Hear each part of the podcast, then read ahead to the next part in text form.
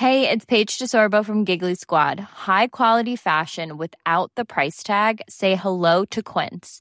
I'm snagging high-end essentials like cozy cashmere sweaters, sleek leather jackets, fine jewelry, and so much more. With Quince being 50 to 80% less than similar brands. And they partner with factories that prioritize safe, ethical, and responsible manufacturing. I love that. Luxury quality within reach. Go to quince.com slash style to get free shipping and 365-day returns on your next order. quince.com slash style.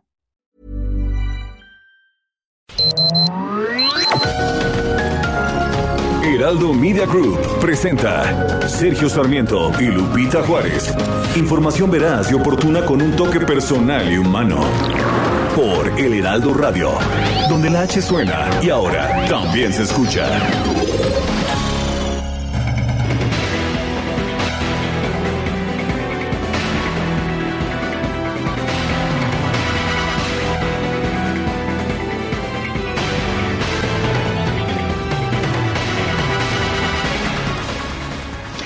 Otro septiembre meneadito, parece que ya se va haciendo, se va haciendo costumbre. Ayer a las 8 de la noche con 47 minutos se registró un sismo de magnitud 7.1 grados con epicentro muy cerca de Acapulco Guerrero. Hubo pues uh, hubo consecuencias, uh, la verdad es que no tantas como hubiera uno podido esperar de un sismo de esta magnitud. La Comisión Federal de Electricidad indicó que resultaron afectados 1.600.000 usuarios del servicio en cinco entidades del país. Y bueno, el movimiento telúrico se percibió pues no solamente allá en Guerrero, sino en, en Hidalgo, Oaxaca, Colima, Jalisco, San Luis Potosí, Veracruz, Puebla, Morelos, Tlaxcala y Ciudad de México. Allá en Acapulco, el personal de protección civil informó de la caída de postes de energía eléctrica, algunas bardas segmentadas y cableado. Los cuerpos de emergencia asistieron al Hotel Emporio en la costera Miguel Alemán porque hubo daños materiales. Aquí en la Ciudad de México, bueno, pues hubo mucha alarma, la gente desalojó edificios. En la mayor parte de los lugares sí sonó la alerta sísmica, pero no en todos el gobierno reportó saldo blanco sin lesionados después de este terremoto. ¿Y cómo lo sintió usted? Yo bastante meneadito. Son las 7 de la mañana con dos minutos. Hoy es miércoles 8 de septiembre de 2021. Yo soy Sergio Sarmiento. Quiero darle a usted la más cordial bienvenida a El Heraldo Radio.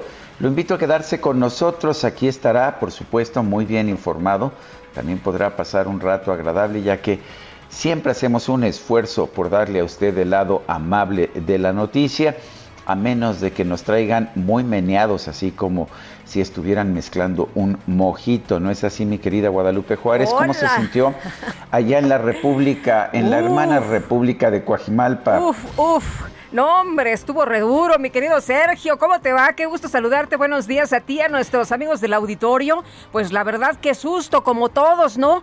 Es eh, un eh, momento, Sergio, que al parecer, pues siempre decimos, estamos listos, estamos preparados, sabemos qué hacer, pero a la mera hora, pues sí, el eh, susto, el susto es lo que siempre registramos. Pero bueno, pues hay muchas situaciones el día de ayer, esto de que se fue la luz en varias colonias, todavía no regresa por cierto, en algunas me estaban reportando en la colonia Hipódromo, muchas personas también el día de ayer que estuvieron reportando cómo estuvo en sus diferentes colonias, decían llueve, se va la luz, tiembla, eh, se me olvidó el cubrebocas a la salida, en fin, así se vivió en distintos puntos y como decías, pues muy atentos, muy atentos para estar reportando lo que sucede después de estas 150 réplicas del sismo de 7.1 grados el día de ayer eh, o de magnitud 7.1 del día de ayer que se registró allá en aquella zona. Y bueno, pues eh, otras noticias también importantes que estaremos dando cobertura en una decisión histórica.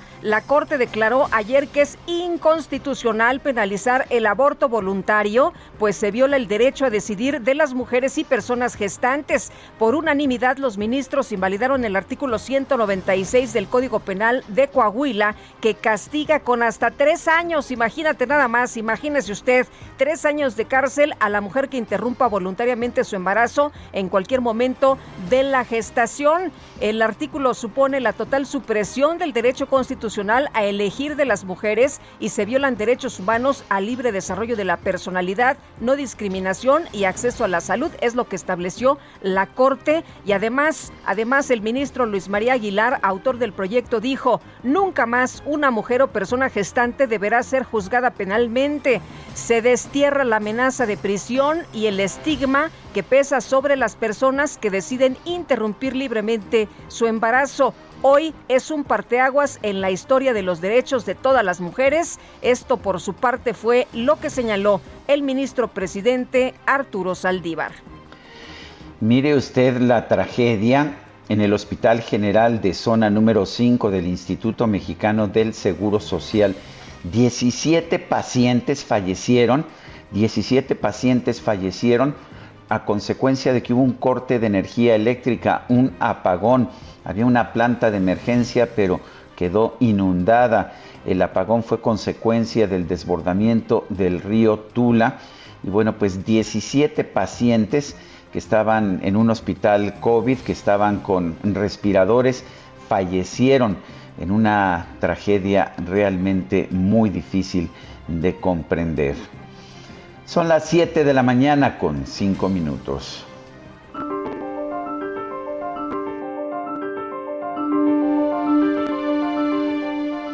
Si los hombres se pudieran embarazar, el aborto sería un sacramento. Gloria Steinem.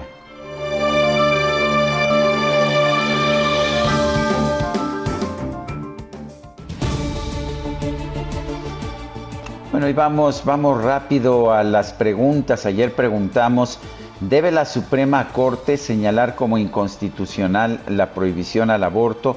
Nos dijo que sí 53.4%, que no 36.9%, no sé 9.7%. Recibimos nada más 2.563 votos. La que sigue, por favor.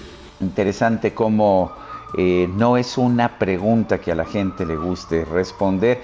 Esta mañana ya pregunté lo siguiente en mi cuenta personal de Twitter, arroba Sergio Sarmiento. ¿Estamos preparados para los terremotos que vendrán? Pues nos dice que sí el 13.6%, que no 74.5%, quién sabe. 11.9%. En 26 minutos hemos recibido 1.147 votos.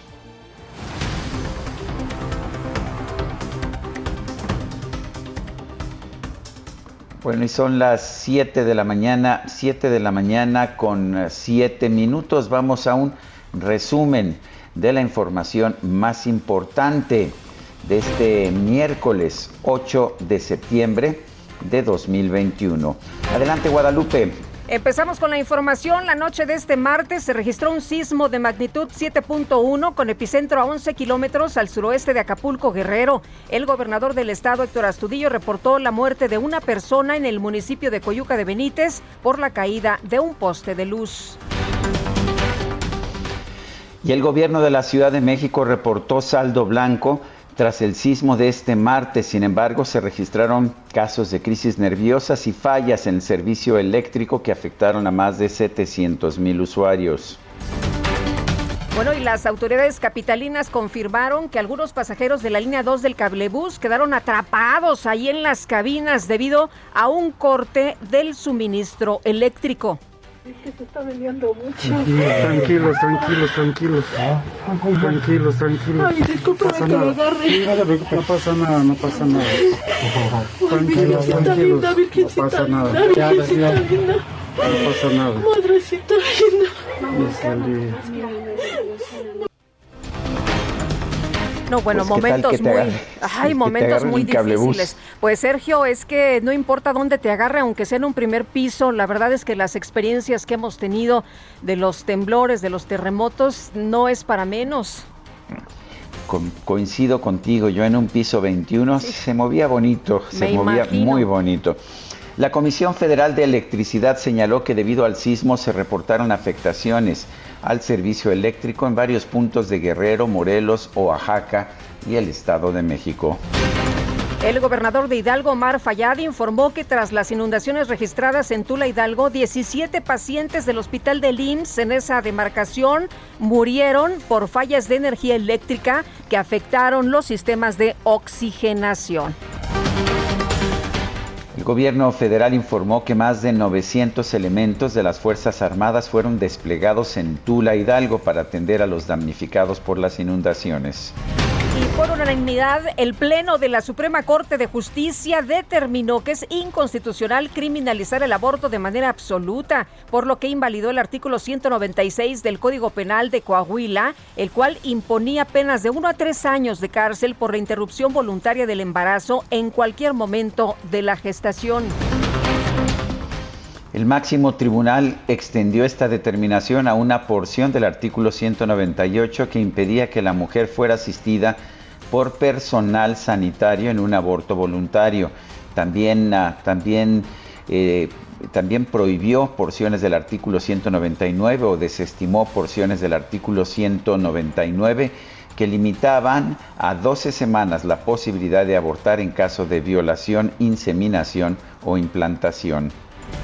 En un comunicado, la Suprema Corte señaló que el producto de la gestación merece una protección que incrementa a medida que avanza el embarazo. Sin embargo, esta protección no puede desconocer los derechos de las personas gestantes a la libertad reproductiva. El ministro presidente Arturo Saldívar aseguró que esta es una decisión histórica a favor de la lucha de los derechos y las libertades de las mujeres, particularmente las más vulnerables. Hoy es un día histórico para los derechos de todas las mujeres mexicanas y las personas gestantes. A partir de hoy es un parteaguas en la historia de los derechos de todas las mujeres, sobre todo de las más vulnerables. Con este criterio unánime del Tribunal Constitucional, no solo se invalidan las normas que fueron objeto de discusión, sino se establece un criterio obligatorio para todos los jueces y juezas del país. Bueno, y el coordinador del PAN en el Senado, Julen Reventería, ofreció una disculpa a sus compañeros de bancada, a la ciudadanía y a la dirigencia nacional del partido por la manera en que se llevó a cabo su reunión con Santiago Abascal, líder del partido de extrema derecha español Vox.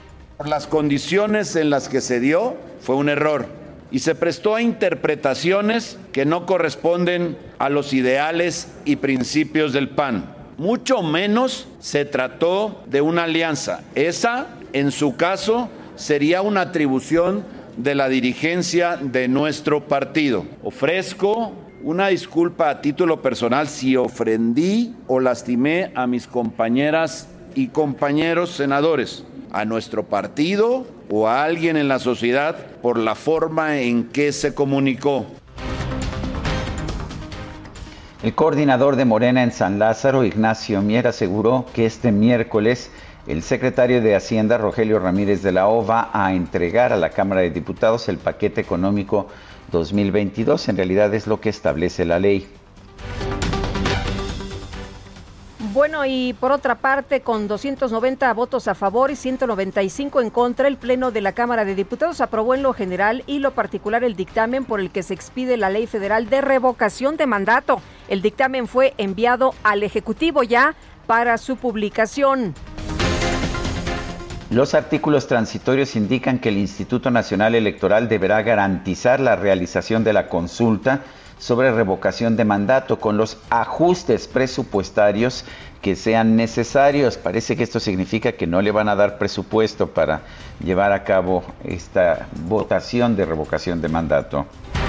Esta que le interesa mucho al presidente Andrés Manuel López Obrador. Bueno, y el Pleno del Senado aprobó el dictamen que propone cambiar el nombre de la Secretaría de Comunicaciones y Transportes ¿Por cuál nombre? ¿Qué se imagina usted?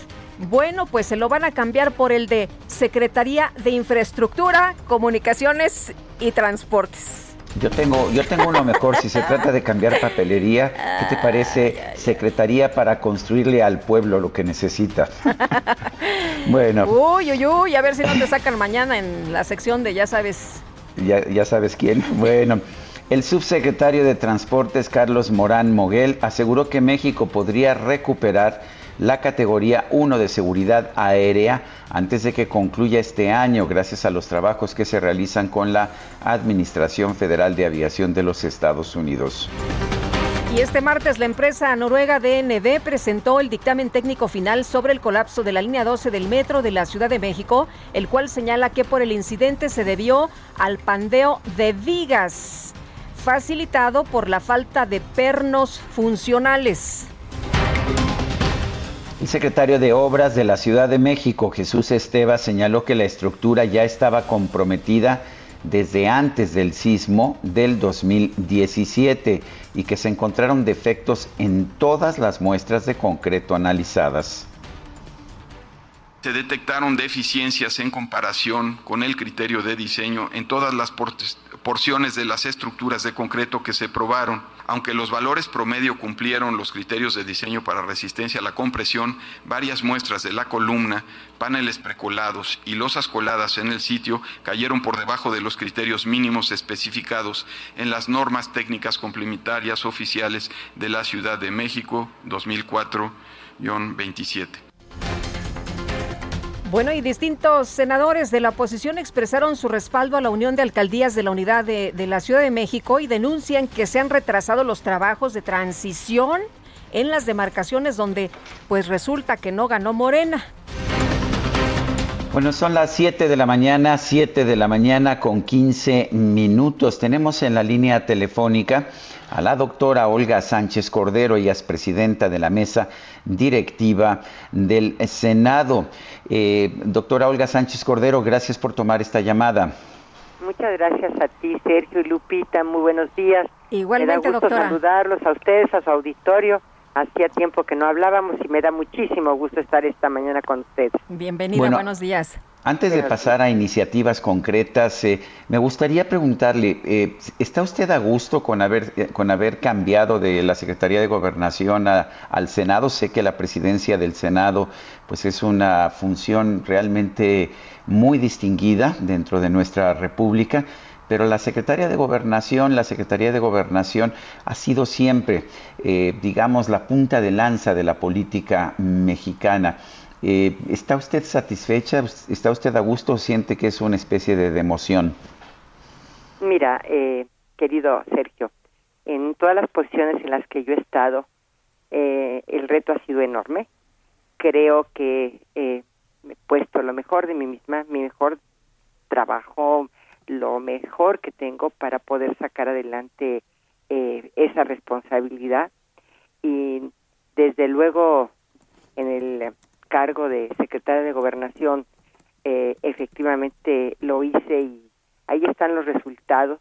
A lo mejor eh, lo hice en bastante más eh, en silencio y, sin mucho espaviento, pero las las cosas están ahí, los resultados están ahí, lo que se construyó está en la Secretaría de Gobernación, se construyeron muchas cosas de distinta manera, de diferente forma.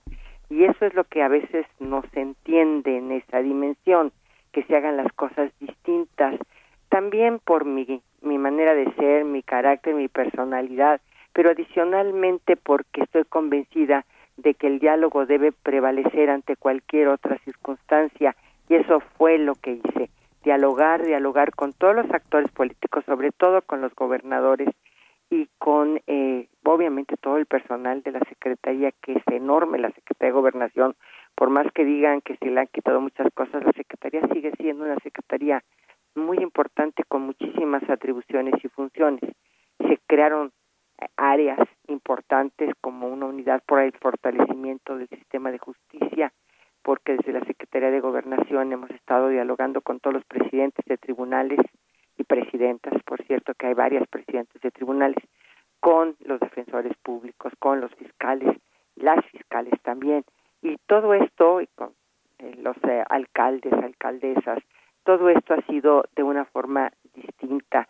Yo te definiría mi paso por la Secretaría de Gobernación como una secretaría en donde tuve una mano muy suave, pero también muy determinante en muchas cosas.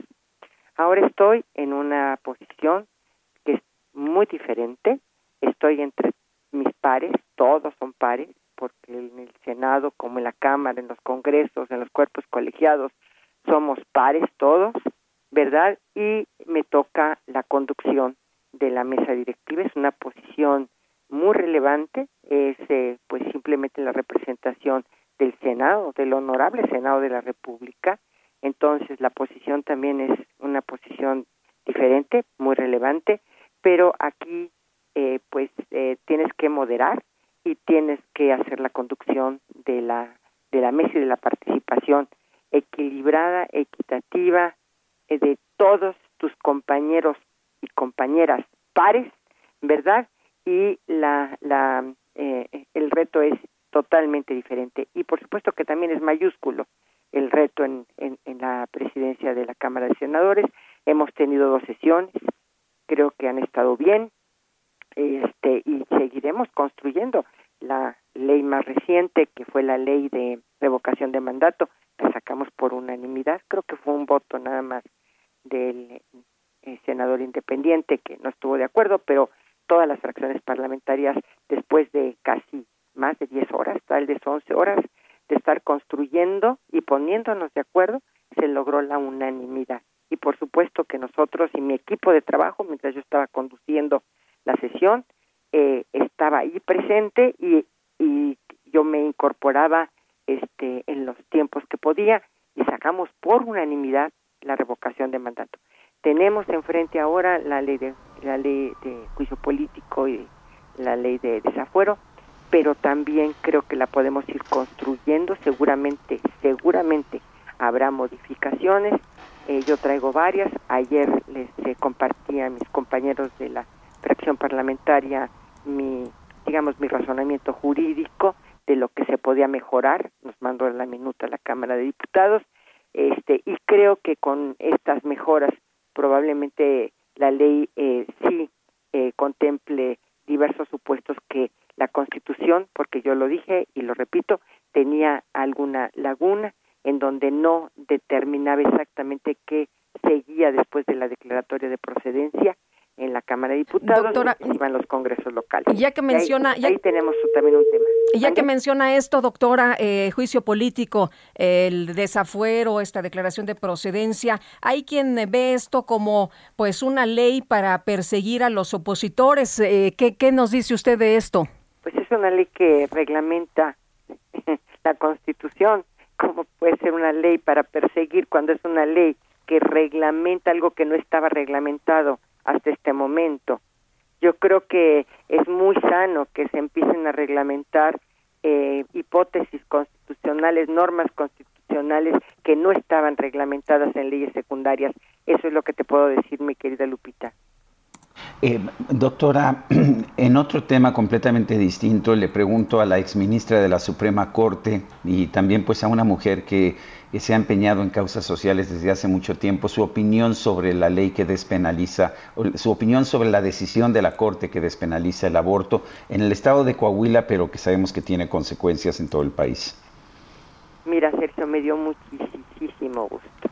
Nosotros eh, fuimos en la integración en donde yo estuve en la novena y la décima época, fuimos pioneros en las resoluciones que tú estás manifestando. Primero con la ley Robles, que no era totalmente la despenalización sino tenía algunas otras causales para para que no se eh, para no para no penalizar a la mujer pero después ya la despenalización eh, hasta las 12 semanas y este y pues obviamente la, la declaramos constitucional en su momento cuando eh, la ley de la Ciudad de México el Código Penal de la Ciudad de México estableció la despenalización hasta las 12 semanas tú recordarás eh, fue una ponencia mía y este y avanzamos muchísimo en ese tema. Estoy sumamente satisfecha de que la Corte haya tomado esa decisión por unanimidad y porque yo en mi tweet lo puse el día de ayer, nunca más una mujer en la cárcel por haber tomado una decisión de abortar y creo que estoy convencida, convencida de que la mujer no debe enfrentar un proceso penal por una decisión tan personal como es esa decisión. Entonces, yo creo que es un avance enorme en nuestro país. Yo estoy sumamente contenta y muy satisfecha de que así haya sido y tenemos que avanzar en el legislativo también, porque obviamente es una decisión de la Suprema Corte, pero también yo creo que en el legislativo habrá que avanzar en consecuencia y en consonancia con lo que acaba de hacer la Suprema Corte. Em, señora senadora, yo, yo quiero agradecerle el que haya conversado con nosotros esta mañana tan temprano. Le mando un fuerte abrazo. Ya sabe usted que, que bueno que la aprecio desde hace muchos años. Yo lo sé, Sergio, eres absolutamente correspondido y tú, Lupita, también. Yo también quisiera decirles que ojalá tuviéramos esta oportunidad de hablar con mucho más frecuencia porque hacía tiempo que no lo hacíamos y muchas gracias. Gracias. gracias, gracias doctora. Cuando nos acepte la llamada, nosotros aquí estaremos hablando con usted, por supuesto. Mientras tanto, Lupita, ¿te parece? Vamos a, una pausa. Estamos en el Heraldo Radio. Hemos empezado con esta entrevista, pero regresamos. Sergio Sarmiento y Lupita Juárez quieren conocer tu opinión, tus comentarios o simplemente envía un saludo para ser más cálida esta mañana. Envía tus mensajes al WhatsApp 5520 109647.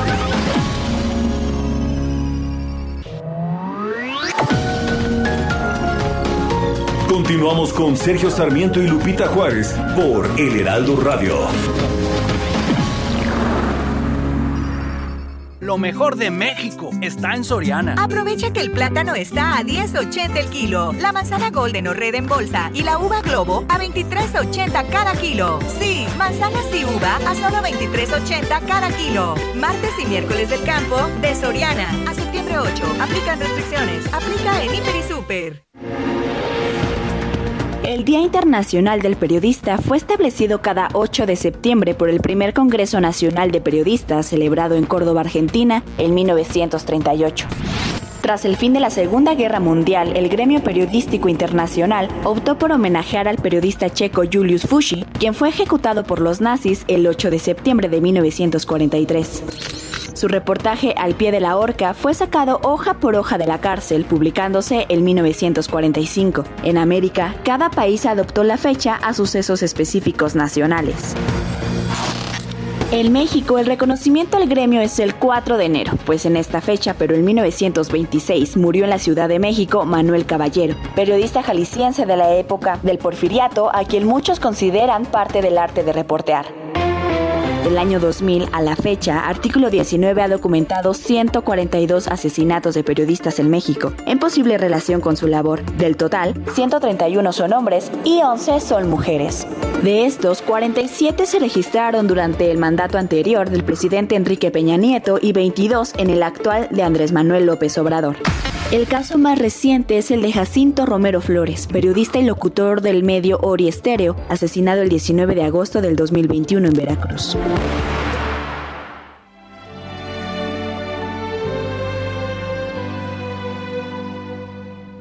Quizás te puedas preguntar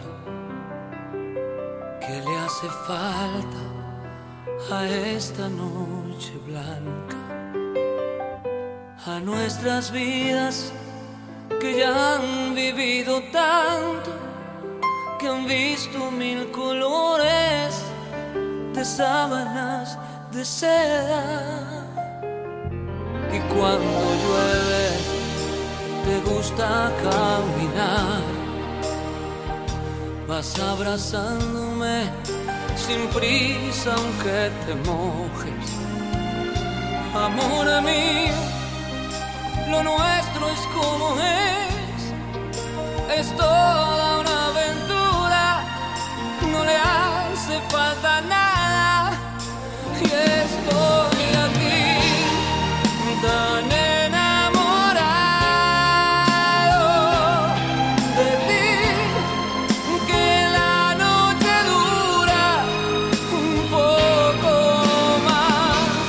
Tan enamorados, mi querida Guadalupe. Estamos escuchando a Ricardo Montaner. Fíjate que cumple años el día de hoy, 64 cumple. ¿Te parece si lo escuchamos? Me parece muy bien. Además, hubo un eh, voto pues muy interesante el día de ayer, ¿no?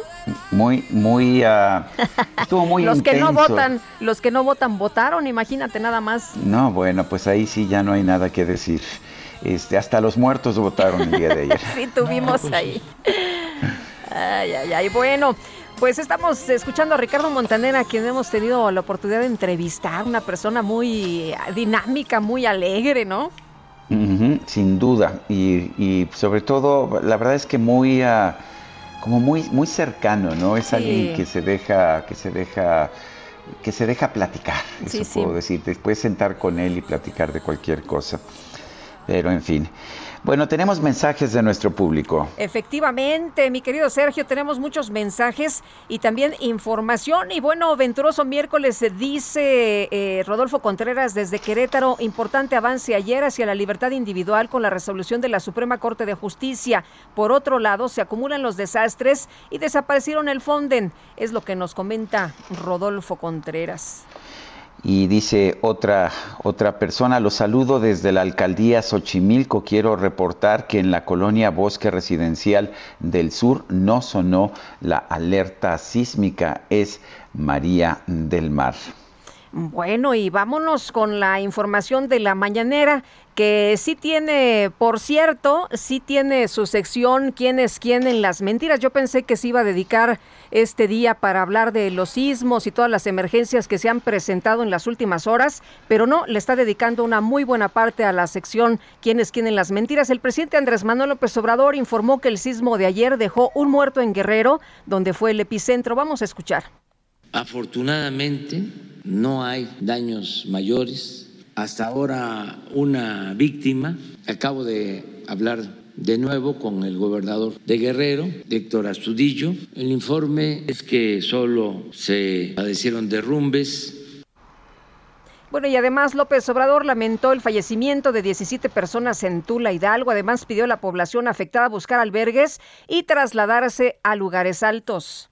Se inundó el centro de Tula y completamente el, hospital del Seguro Social. Esto eh, causó la muerte de 17 personas en total, la mayoría por la inundación, otros por otras causas. Eh, muy lamentable, muy triste. Eh, se está atendiendo a los familiares de los que perdieron la vida. Vamos a seguir pendientes porque se eh, desbordaron ríos, presas, llovió muchísimo. Bueno, pues ahí lo que dice el presidente Andrés Manuel López Obrador. Y tenemos en la línea telefónica precisamente a Héctor Astudillo, gobernador de Guerrero. Héctor Astudillo, buenos días. Gracias por tomar nuestra llamada. ¿Cuál es, cuál es el saldo? El, propio presidente acaba de decir en la mañanera que habló contigo y que pues que no hay de hecho pues, consecuencias tan desastrosas como pudimos haber previsto ante la magnitud del sismo. Pero ¿qué es lo que has visto? ¿Qué es lo que tienen registrado ustedes allá en Guerrero, Héctor? Bueno, pues ha sido una noche y una mañana, diríamos, eh, muy, eh, pues, como marcan las circunstancias de este tipo de, de sismos, ¿no? Eh, te quiero decir que efectivamente hablé con el presidente ayer en la noche, hablé con él antes de las 7 de la mañana, eh, le di un último reporte de todo lo que logramos conjuntar entre la Defensa Nacional, la Marina, la Policía del Estado, eh, especialmente el tema Acapulco, ¿no? El tema Acapulco hay varios derrumbes en, en la escénica que están empezando a limpiarse. Yo estoy saliendo después de terminar las reuniones y algunas entrevistas como, como esta que estoy contigo, que me lo hago con mucho gusto.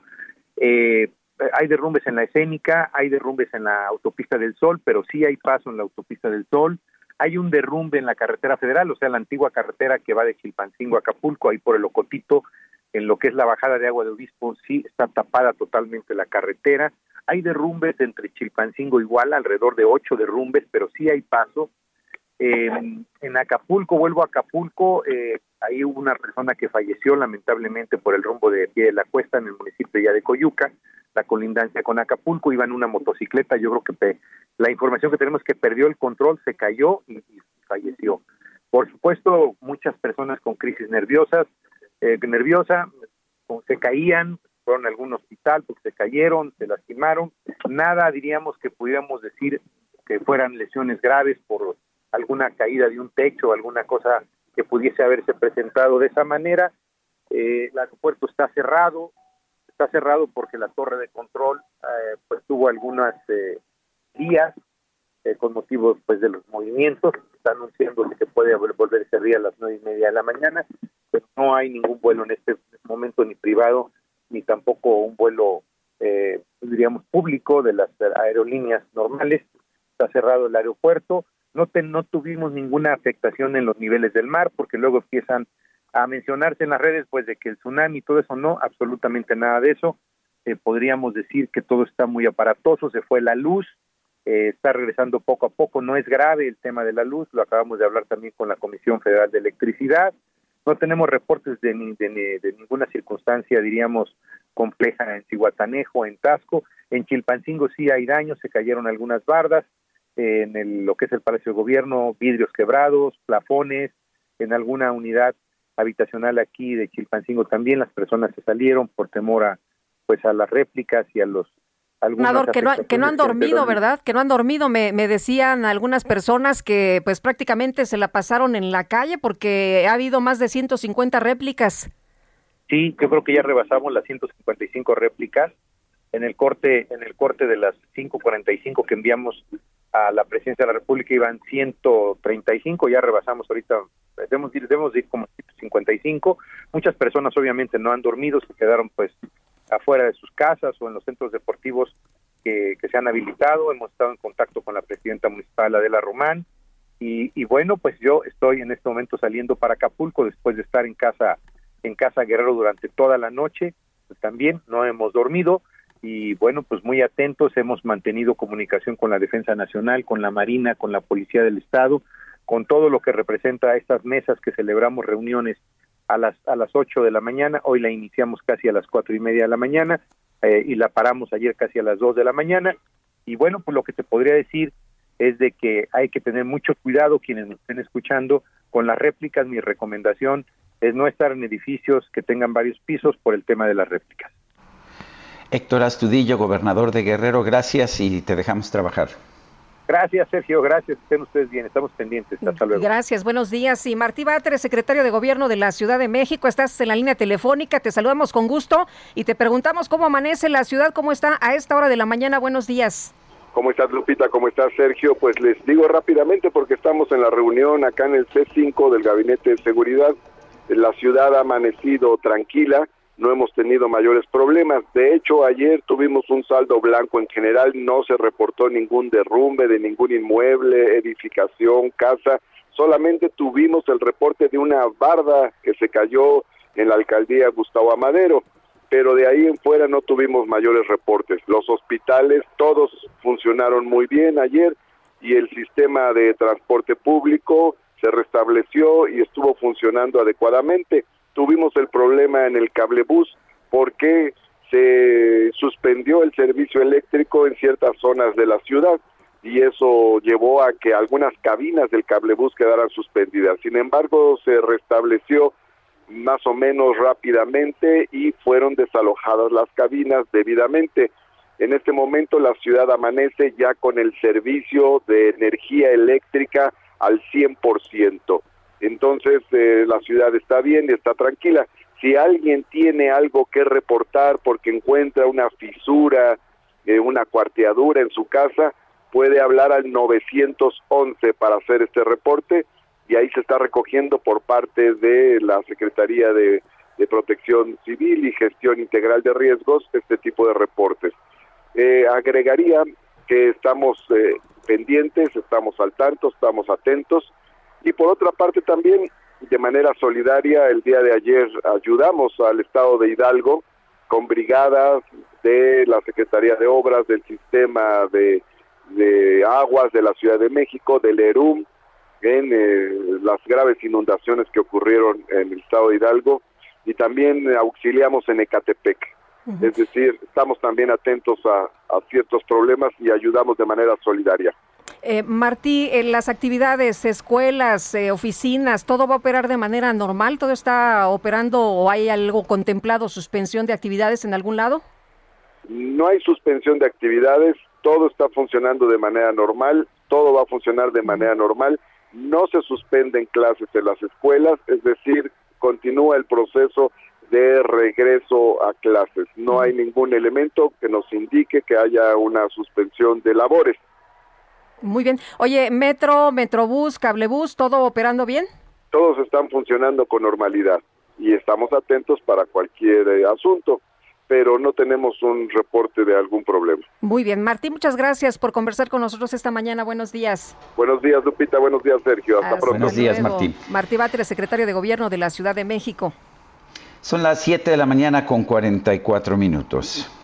Lo mejor de México está en Soriana. Aprovecha que el plátano está a 10.80 el kilo, la manzana golden o red en bolsa y la uva globo a 23.80 cada kilo. Sí, manzanas y uva a solo 23.80 cada kilo. Martes y miércoles del campo de Soriana a septiembre 8. Aplican restricciones. Aplica en Hiper y Super.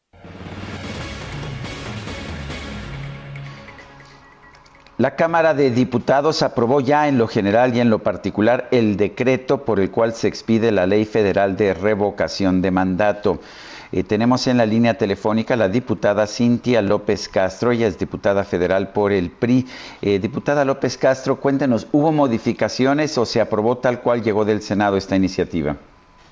Muchas gracias, Sergio Lupita. Muy buen Buenos día. días. Bueno, pues eh, se aprobó tal cual esta modificación como, como llegó del Senado. La verdad es que hubo de 40 reservas, eh, fueron cuatro horas de reservas, pero bueno, Morena lo que hacía era subir a la tribuna, hablar, ¿no? Y al final retiraban la reserva y bueno, pues por, por los números no dejaron este moverle nada. Entonces quedó tal cual, eh, es una revocación de mandato, lo que sí pues se hizo hincapié es que se permite hacer campaña y así quedó hacer campaña al presidente de la República. La elección será el, eh, el 27 de marzo del 2022. En octubre el INE sacará convocatoria y bueno, lo que pedimos es que es, eh, revocación de mandato, no ratificación, ni puede hacer campaña, ni los partidos pueden contratar eh, ni, ni propaganda política, ni un de televisión. Y bueno, pues cualquier partido que, que use prerrogativas para eh, promover o hacer eh, en favor de, de, de, alguna respuesta, pues será será sancionado. Entonces, creo que quedó eh, bastante bien, quedó a petición del 3% de los ciudadanos de la lista nominal. Entonces, eh, bueno, pues creo que al final queda como un mecanismo de democracia directa y no como un capricho presidencial. Cintia, no se permitirá entonces hacer campaña, aparte de lo que se discutió muchísimo, ¿no? Que es lo que eh, querían los eh, legisladores de Morena y también el presidente de la República. ¿Crees que se vaya y que pues eh, esto termine en la Suprema Corte?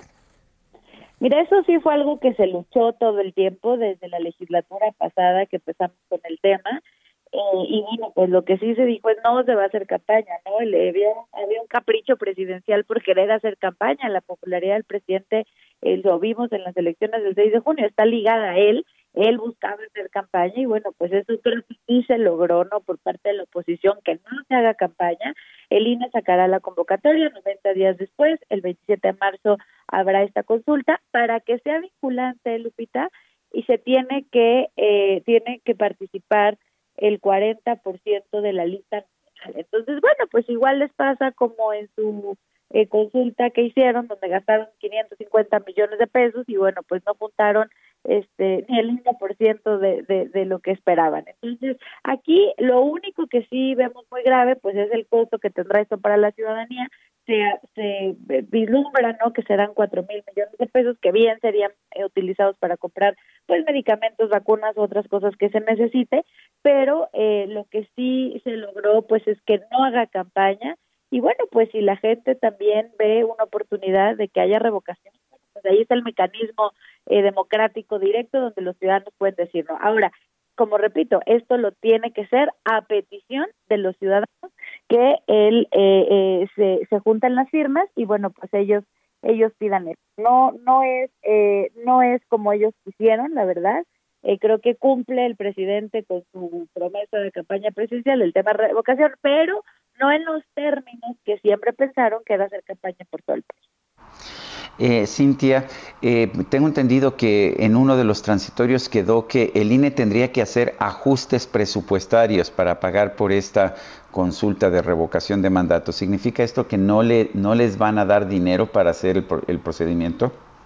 Es un tema gravísimo el que toca Sergio. Hasta ahorita no se le ha dado un peso al INE. Nosotros estaremos eh, proponiendo esto en el presupuesto 2022, que bueno, pues ya este se entrega el paquete eh, el, el, día de hoy, por cierto, entonces eh, paquete fiscal y bueno, pues tendremos que estar eh, proponiéndolo en el presupuesto 2022 porque no se le entregó un peso al INE más para la consulta que se hizo y ahora eh, pues se tendrá que eh, canalizar mucho más presupuesto al INE porque pues vienen seis elecciones el próximo año y bueno pues no se puede hacer más con menos presupuesto entonces son de los temas prioritarios que tenemos para el presupuesto en 2022 lo que sí es que eh, bueno, también vamos a estar muy vigilantes del uso de recursos públicos para la recorrección de firmas, ¿no? Ya lo vimos ahora en Texcoco con la secretaria Delfina, ¿no? Quitándole el 10% a los trabajadores durante tres años para financiar campañas de Morena. Entonces vamos a estar vigilantes de todos los servidores públicos que no se destine un solo peso y mucho menos el sueldo de los de los servidores públicos o de algún funcionario eh, para para eh, la promoción y propaganda eh, vinculado con este proceso de revocación de mandato. Bueno, pues yo quiero agradecerte, Cintia López Castro, diputada federal por el PRI, al haber conversado con nosotros. Muchas gracias, querido Sergio. Y por último, queremos decirles que también buscamos que haya un convenio eh, de con Secretaría de Hacienda, el INE, para que se pueda prevenir, pues detectar, sancionar desde luego el uso de recursos públicos, que no solo estemos vigilantes nosotros, sino el Instituto Nacional Electoral. Muchas gracias, Sergio, muchas gracias, Lupita, y un abrazo a todo el auditorio. Gracias, muy buenos días. Lo mejor de México está en Soriana. Aprovecha que el plátano está a 10.80 el kilo, la manzana golden o red en bolsa y la uva globo a 23.80 cada kilo. Sí, manzanas y uva a solo 23.80 cada kilo. Martes y miércoles del campo de Soriana. A septiembre 8. Aplican restricciones. Aplica en Hiper y Super. Bueno, y no quitan el dedo del renglón. El coordinador de la fracción parlamentaria de Morena en la Cámara de Diputados, Ignacio Mier, pidió que Lorenzo Córdoba, el consejero del INE, renuncie a su cargo. Elia Castillo, cuéntanos, buenos días. Muy buenos días, Lupita, Sergio, los saludo con gusto. Así es, pues estos conflictos entre el Instituto Nacional Electoral y Morena continúan. La tarde de ayer, a través de su cuenta de Twitter, el eh, líder parlamentario de Morena en la Cámara de Diputados, Ignacio Mier, como bien comentas, pues eh, eh, llamó al consejero presidente a renunciar esto, luego de que el lunes, el pasado lunes, en su participación en el foro Forbes, el consejero presidente pues eh, descalificó de alguna manera a la Cámara de Diputados luego de esa propuesta de Morena que busca, entre otras cosas, eh, esta reforma electoral que entre otras cosas eh, pues ya adelantaron los morenistas, busca que la Cámara de Diputados realice pruebas, exámenes, califique a los consejeros del Instituto Nacional Electoral. En ese momento el consejero Lorenzo dijo que son bienvenidas todas las pruebas, que están ah, dispuestos a realizarse estas evaluaciones. Sin embargo, pues cuestionó, cuestionó que la Cámara de Diputados sea el órgano eh, indicado para poder evaluar al INE que dijo es una de las instituciones de los órganos autónomos más eh, reconocidos por la ciudadanía, eh, pues contrario a lo que a la estimación que le tienen los ciudadanos a los diputados. En este contexto, pues Ignacio Mier eh, recordó al consejero presidente que fue electo por la Cámara de Diputados hace siete años como consejero del Instituto Nacional Electoral y dijo pues que si tiene eh, eh, un poquito de la palabra fue aprecio aprecio público pues que renuncie renuncie al, al cargo eh, esto fue lo que eh, comentó el líder parlamentario de Morena a través de Twitter. Es la información que Muy bien. Muchas gracias por este reporte. Muy buenos días. Y los senadores del PAN respaldaron a Julen Rementería como su coordinador a pesar de todo el escándalo de la reunión con el partido derechista español Vox. Misael Zavala, adelante. Buenos días, Sergio. Buenos días, Lupita. Efectivamente, Sergio, Sergio como bien lo comentas en conferencia de prensa, el panista eh, Julián Rementería, coordinador de la bancada del PAN en, el Senado, sostuvo que tomó también las medidas necesarias para que no vuelva a pasar este, eh, pues, este error que él calificó, la visita eh, del líder de Vox al Senado de la República eh, Santiago Abascal. Una de estas medidas fue despedir al encargado de redes sociales de la bancada panista en el Senado, Cristian Camacho, e incluso Rementería sostuvo su convicción, eh, la que acredita su historia de vida, ya que desde hace 24 años ha luchado por la democracia en Acción Nacional. Durante esta conferencia de prensa en el Senado, el coordinador panista en la Cámara Alta estuvo acompañado por la mayoría de integrantes de su grupo parlamentario, quienes demostraron su respaldo para continuar en el encargo, ya que hace algunos días había voces que pedían eh, que pues Rementería fuera removido de la coordinación por haber abierto la puerta del Senado a Santiago Abascal. Ahora, bueno, pide una disculpa y dice que fue un error esta situación y eh, se eh, pues se, se queda como líder de la, del grupo parlamentario del PAN en el Senado. Sergio Lupita, hasta aquí la información. Muy bien, Misael Zavala, gracias. Son las 7 de la mañana con 54 minutos. Regresamos.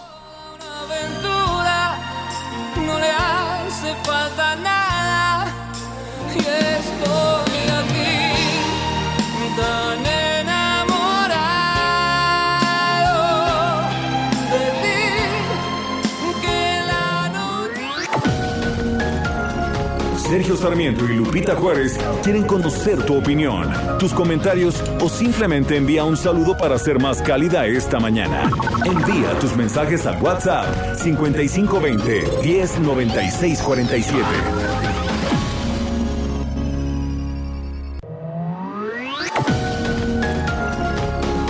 Continuamos con Sergio Sarmiento y Lupita Juárez por El Heraldo Radio.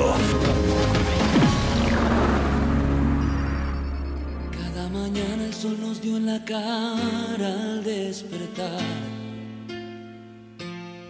Cada palabra que le pronuncié la hacía soñar.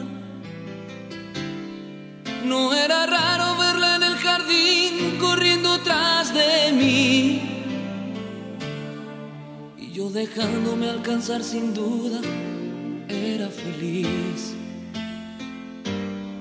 Era una buena idea cada cosa sugerida. Ver la novela en la televisión, contarnos todo. Jugar eternamente el juego limpio de la seducción. Y las peleas terminarlas siempre en el sillón me va a extrañar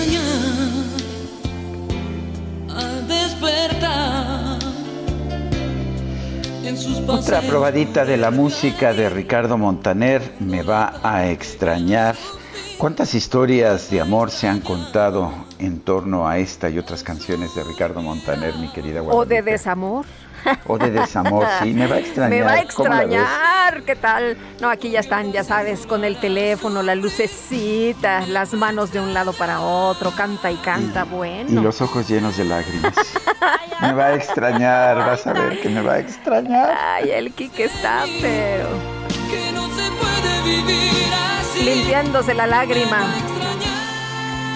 Oye, y seguimos con los mensajes. Fíjate, Sergio, hay una información que nos enviaron tempranito derivado del sismo de ayer. El Consejo de la Judicatura de la Ciudad de México declara este 8 de septiembre como día no laborable. Van a revisar los edificios, así que no van a trabajar para que lo tomen en cuenta si necesitaban hacer pues algún trámite derivado del sismo de ayer. Reitero, el Consejo de la Judicatura de la Ciudad de México declara este 8 de septiembre como día no laborable.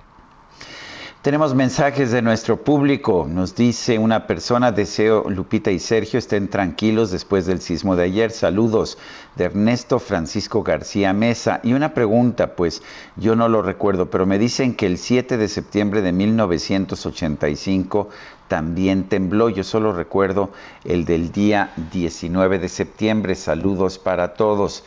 Eh, creo que fue el del 7 de septiembre, no fue el de 2017. El del 17, sí. Sí.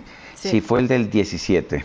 Así es. Oye, nos dice Beca Magallanes, saludos, qué gusto que se encuentren bien. Por favor, pueden mencionar que no tenemos luz desde ayer en la colonia industrial Vallejo, en la Gustavo Amadero. Gracias y cuídense. Pues se fue la luz en varias eh, colonias, se está pues, restableciendo de acuerdo con la Comisión Federal de Electricidad. Hasta hace unas horas estaban al 60%, vamos a estar muy pendientes. Y también me decían que la hipódromo tampoco tienen luz todavía hasta este momento. Bueno, ya nuestro compañero Isaías Robles de inmediato me mandó una lista de todos, los, terremotos en el mes de septiembre en la historia de México desde 1698. Bueno, pues son muchos. Eh, como dice, como dice una persona del auditorio, eh, Marta dice, nunca pensé que lo de septiembre se tratara de semejantes sustos. No, pero sí tenemos la, lista que nos manda Isaías, es 7 de septiembre del 2017, que fue con epicentro en el suroeste de Pijijiapan. Bueno, son las 8 de la mañana con 4 minutos. El pronóstico del tiempo. Sergio Sarmiento y Lupita Juárez. Y Jesús Carachure, ¿cómo estás? ¿Cómo te fue de temblor y qué nos espera en las próximas horas? Cuéntanos, buenos días. Hola, ¿qué tal? Buenos días, eh, Lupita, buenos días. Este, Sergio, buenos días a la auditoría que nos escucha. Pues bastante fuerte el sismo, ¿eh? Se sintió en el oriente de la Ciudad de México, donde tienen su casa, bastante fuerte y pues duró bastante igual. Eh, pero bueno, afortunadamente todos bien. Aquí en el Servicio Meteorológico Nacional igual todos bien. Este, pues pasamos a Qué buena noticia. Adelante. claro. Eh, mira, continuarán las lluvias en gran parte de la República Mexicana, pues estamos ahora sí que en el pico máximo de los días de eh, lluvia. Eh, hay diferentes sistemas meteorológicos que generarán estas precipitaciones. Ahora sí que tenemos sistemas meteorológicos por todos lados. Tenemos lo que es la depresión tropical 15 del Océano Pacífico frente a las costas de Jalisco, que muy posiblemente en las próximas horas ya sea tormenta tropical con el nombre de Olaf. Tenemos la onda tropical número eh, 27 en el que recorrerá el sur y occidente del territorio nacional, la onda tropical 28 que pues eh, pasará por el sureste de la República Mexicana y canales de baja presión, uno en el Golfo de México y otro más en el interior del país.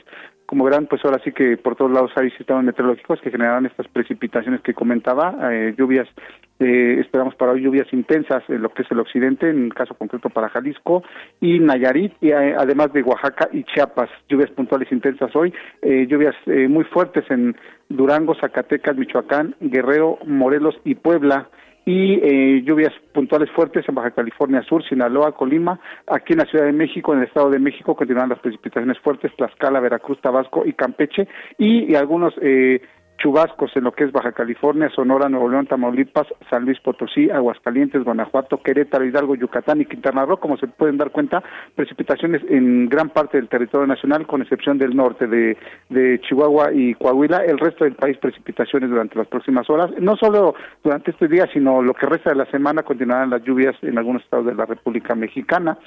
Para la Ciudad de México, eh, caso concreto, esperamos, eh, como te comentaba, lluvias puntuales fuertes, una temperatura máxima para hoy de 21 a 23 eh, grados centígrados y una mínima para mañana de 11 a 13. Así que hay que estar prevenidos porque continuarán las precipitaciones en gran parte del país y aquí en el Valle de México. Bueno, pues tomamos nota entonces. Jesús, un abrazo para todos ustedes ahí en el servicio meteorológico.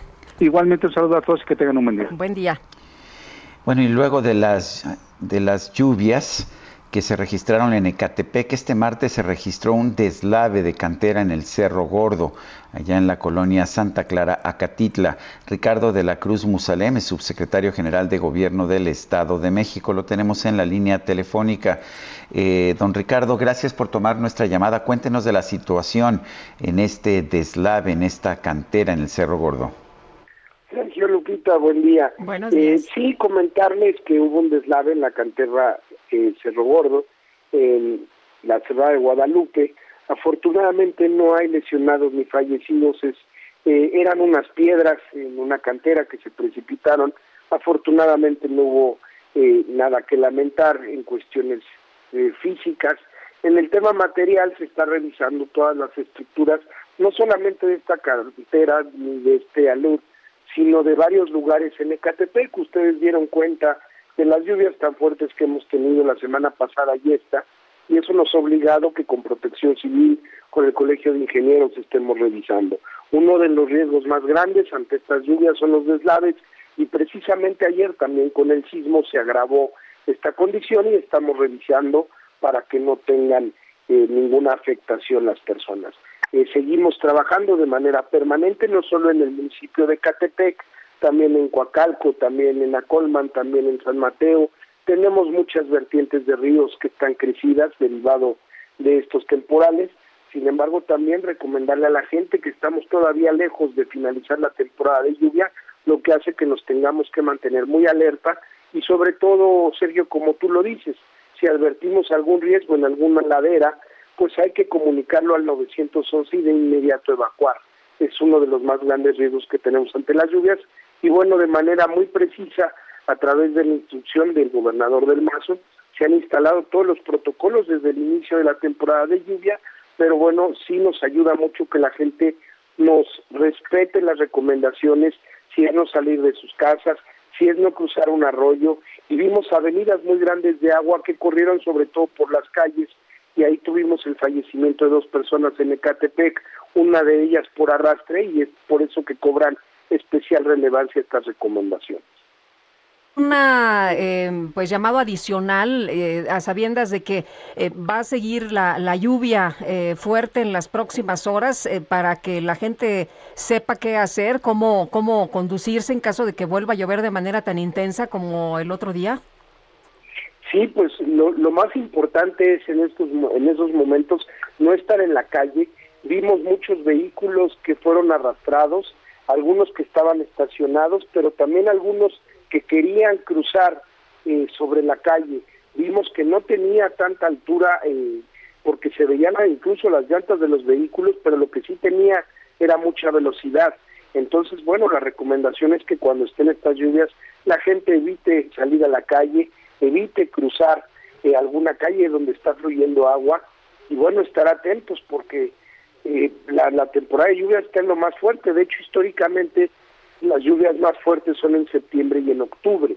Eh, hemos eh, activado todos los protocolos con la Secretaría de Seguridad del Estado, con el organismo de agua. Sedena nos ayudó, igual que Guardia Nacional. Teníamos particularmente en Ecatepec dos hospitales que nos preocupaban porque son áreas estratégicas. Sin embargo, con la buena colaboración, estos hospitales hoy funcionan al 100% solo tuvieron anegaciones, pero son estructuras que requieren de un cuidado especial de esterilización, pero también del funcionamiento de plantas de luz, de equipos técnicos, y por eso hay que cuidar también mucho estas partes. Ricardo de la Cruz Musalem, subsecretario general de Gobierno del Estado de México. Gracias como siempre. Gracias, Sergio Lupita. Un gusto saludarlos y que nos dejen compartir esta información de carácter preventivo. Gracias, muy buenos días. Y vámonos a Puebla. Se registró un derrumbe en la autopista Coagnopalan-Tehuacán. Solo hay un carril para circular y Claudia Espinosa, nos tienes toda la información. Adelante. Hola, ¿qué tal? Muy buenos días, Sergio y Lupita. Los saludo con gusto desde Puebla para darles a conocer que en el kilómetro 84 de la autopista Tehuacán, Oaxaca, justamente en la zona de Coacnopalan, se mantiene cerrada la circulación un carril. Esto debido a que durante inicios de esta semana por las lluvias se reportó un derrumbe.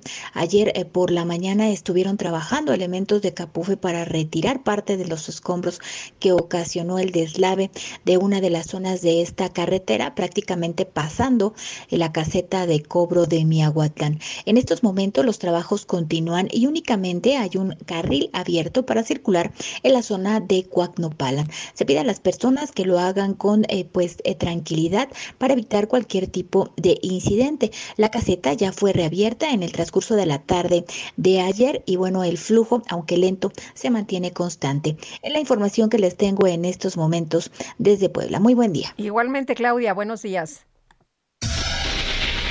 El Químico Guerra con Sergio Sarmiento y Lupita Juárez. Químico Guerra, adelante, buenos días. ¿Qué tal, Sergio Lupita? Vamos a hablar de otra cosa. Fíjense que existe una relación entre la soledad, la sabiduría y los bichos que tenemos en el, en el intestino, la microbiota intestinal. Fíjense, Grupita, en cada uno de sus cuerpos de ustedes dos y de todos los que nos están escuchando, habitan aproximadamente 38 mil millones, 38 mil millones de microorganismos. Cada uno de nosotros actúa, por tanto, como anfitrión de una cantidad impresionante de virus, bacterias y arqueas. Fíjense que la cantidad de eh, bichos que tenemos en nuestro cuerpo pesa el doble que el cerebro que tenemos. O sea, tenemos una masa mayor de bichos dentro de nuestro organismo que el peso total del cerebro. Las personas sabias albergan un conocimiento que trasciende, digamos, eh, el simple conocimiento, ¿no? Adquieren sabiduría. Por su parte, las personas que viven en soledad experimentan un sentimiento de desconexión con la realidad respecto al resto de los seres humanos que les rodean. Pero ¿qué relación guardan, Sergio Lupita, ambos fenómenos, sabiduría y soledad, con lo que sucede en nuestras tripas? Mucha gente va a decir, pues ninguna. Pues fíjense que no mucho más de lo que parece, según los últimos estudios científicos. Concretamente, la elevada riqueza de nuestra flora intestinal se asocia a niveles bajos de soledad, fíjense, a mayor sabiduría y a una tendencia acentuada a aprovechar el apoyo que de las otras personas, el apoyo social. Decir que el cerebro humano alberga misterios insondables, pues no es nada nuevo, ¿no? Después de todo, se trata del órgano sobre el cual se cimienta todo cuanto somos, nuestra personalidad, nuestras ideas, proyectos, nuestros anhelos, nuestros sentimientos.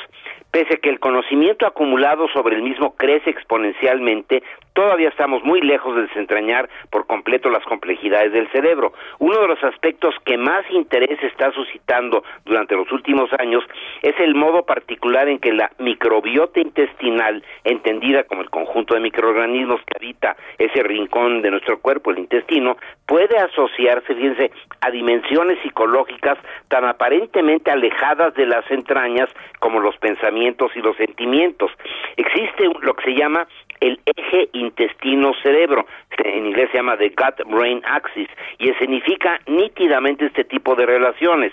Lo hace planteando una comunicación bidireccional entre ambos órganos e introduciendo incógnitas fascinantes sobre cómo ciertos hábitos interfieren en la salud emocional o neurológica. Eh, se dice, por ejemplo, que el intestino es nuestro segundo cerebro. Hoy en día sabemos, cuando yo estudié, todavía eso era anatémico decirlo, el, intestino tiene neuronas, Sergio Lupita, o sea, estas células que producen los pensamientos, que se interrelacionan para eh, crear imágenes, etcétera, ¿no? Hoy en día sabemos que hay ciertas bacterias dentro del intestino que le dan órdenes al cerebro para que, inclusive en contra de nuestra voluntad, comamos, por ejemplo, cosas que nos hacen daño, pero que a ellas les gustan. O sea, estamos siendo en alguna forma dirigidos por las bacterias de nuestro intestino, pero nunca se había visto esta correlación, Sergio Lupita, entre cosas como la sabiduría, la soledad y la microbiota que tenemos en el intestino. Está siendo fascinante lo que estamos descubriendo de cómo esta variable qué bichos tenemos en el estómago, en el intestino, van a dirigir nuestra vida hacia una dirección o hacia otra. Es fascinante, Sergio Lupita. Claro que sí, Químico Guerra, como siempre, gracias y un fuerte abrazo. Igualmente a ustedes dos, buenos días. Gracias, muy buenos días. Y la empresa internacional DNB presentó este martes el dictamen técnico final sobre el accidente en la línea 12 del metro de la Ciudad de México. Y bueno, se habla de que eh, pues este colapso en la línea 12 fue resultado de pandeo de vigas por falta de pernos adecuados. La falta o mal funcionamiento de estas piezas causó que parte de este tramo elevado del metro perdiera la estructura. Jorge Gaviño, exdirector del Sistema de Transporte Colectivo Metro, te saludamos con gusto ¿Y cómo pues eh, ves esta información en eh, tu primera lectura? ¿Qué es lo que opinas de esto? Pues que es ya la parte final de este estudio, el dictamen técnico final sobre el accidente. Muchas gracias, Lupita. Buenos días al auditorio. También saludo con afecto a Sergio. Pues, gracias. finalmente eh, parece ser que es, digamos, una es conteste este dictamen técnico final con el anterior eh, se está subrayando la falta de pernos, eh, la, eh, digamos, deficiente soldadura de los mismos, eh, y esto provocó pues evidentemente la falta de estructura, la falta de resistencia de esta estructura. Hay una parte eh, novedosa que a mí me llama mucho la atención, en donde se señala que se identificaron daños por impacto que eh, se rellenaron con concreto y que son consistentes con los causados por un martillo neumático. Esto es que hicieron orificios, digamos, con un martillo neumático para luego soldar los pernos, o sea, hicieron orificios al concreto para luego soldar los pernos y luego rellenar estos eh, agujeros con, con, cemento. Esto evidentemente pues evita que trabaje de una manera funcional toda la estructura. Esto me parece muy grave en el proceso constructivo. ¿Eso en qué momento se hace? Se hace el momento en que se construye, ¿no es así? ¿Ese es, el, ese es un pecado original? Sí, claro, Sergio. Aquí lo que se tenía que haber hecho es primero llevar todas las vigas eh, de acero soldadas de planta con los pernos Nelson. Luego colocar esta viga y, colar el cemento arriba de los pernos Nelson para que hiciera una sola estructura. Lo que dice el dictamen que se hizo fue se llevó la plancha de concreto preconstruida, se hicieron agujeros en el sitio y dentro de los agujeros se, soldaron los pernos y luego se pusieron estos parches de cemento. Esto evidentemente pues provoca que no funcione estructuralmente toda la pieza. Oye Jorge, pero es una cadena, eh, lo hemos visto, de personas que están supervisándose unos a otros. ¿En qué momento pudo haber eh, estado la falla? Bueno, eh, el, dictamen habla primero de, de, un proyecto eficiente, es decir, sí hay fallas en el proyecto original, pero luego también habla el dictamen de que la construcción no se hizo totalmente de acuerdo con el proyecto, que es una falla ya muy importante. Luego, al aplicar la construcción, se vieron que la supervisión fue ineficiente porque no se estaba revisando efectivamente que se pusieran todos los pernos, todas las soldaduras convenientemente, y hay otra falla, es decir, hay efectivamente falla en el diseño, falla en la construcción y falla en la supervisión.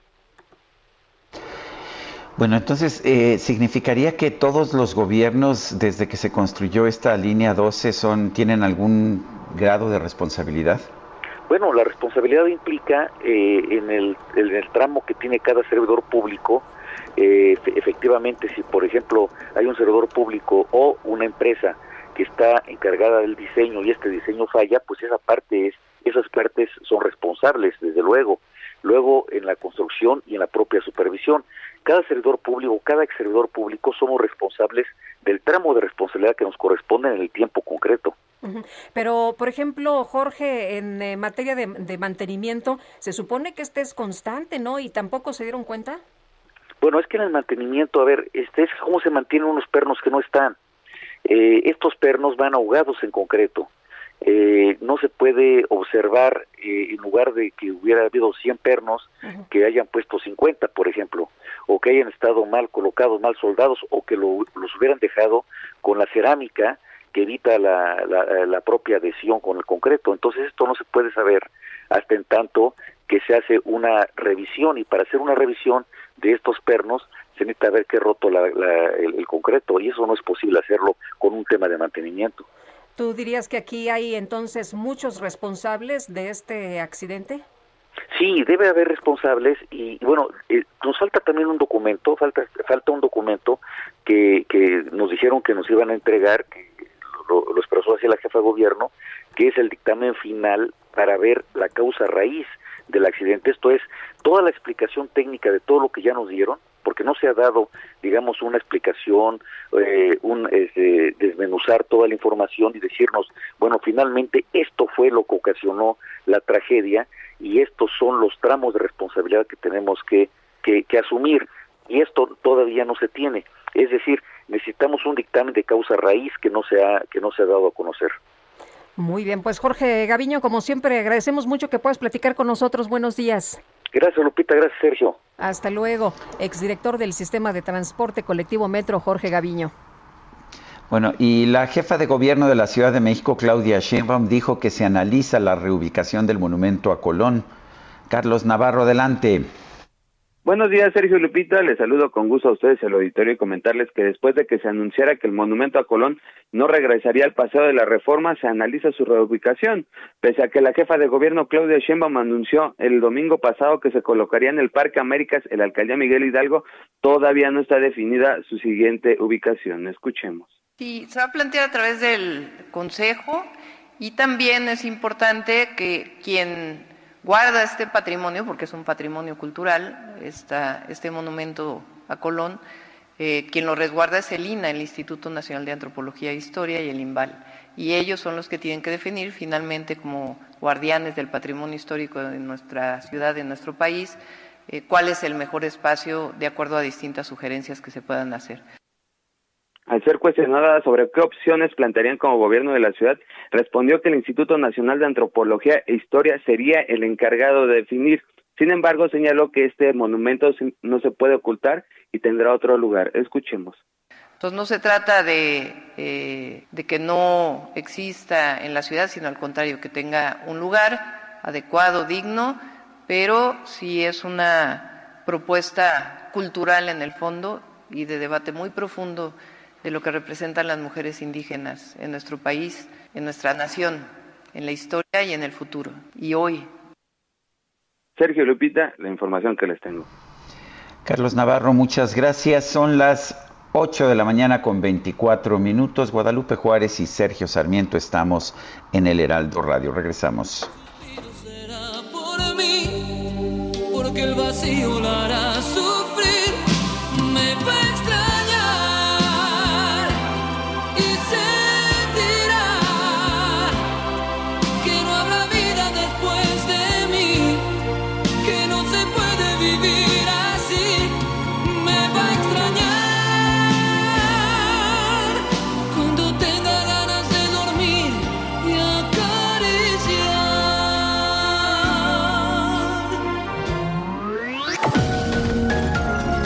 Sergio Sarmiento y Lupita Juárez quieren conocer tu opinión, tus comentarios o simplemente envía un saludo para ser más cálida esta mañana.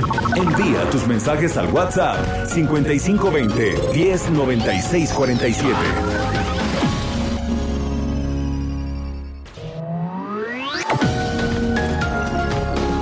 Continuamos con Sergio Sarmiento y Lupita Juárez por El Heraldo Radio.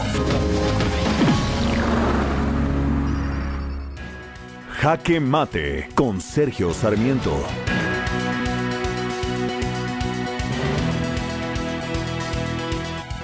Parece que en México tenemos que acostumbrarnos a sufrir muertes que son absolutamente prevenibles.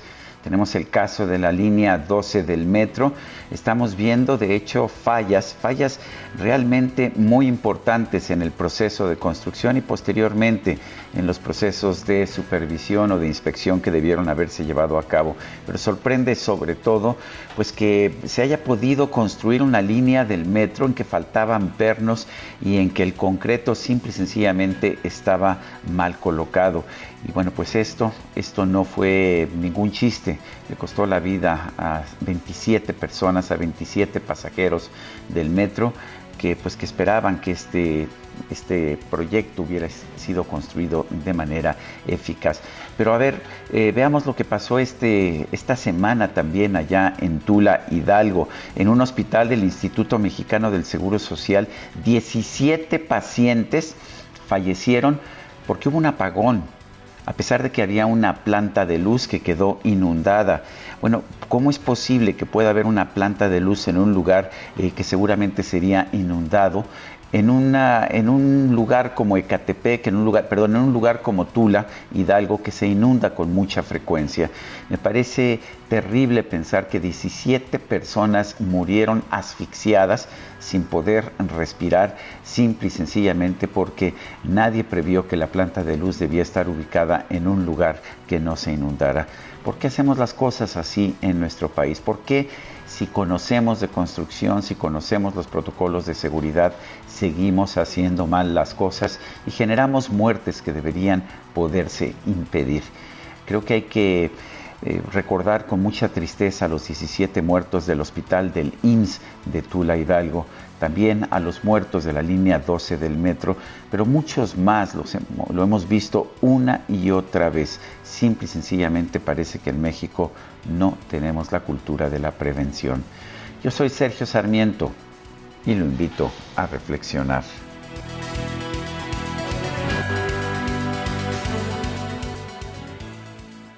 Lo mejor de México está en Soriana. Aprovecha que el plátano está a 10.80 el kilo, la manzana golden o red en bolsa y la uva globo a 23.80 cada kilo. Sí, manzanas y uva a solo 23.80 cada kilo. Martes y miércoles del campo de Soriana a septiembre 8. Aplican restricciones. Aplica en Hiper y Super.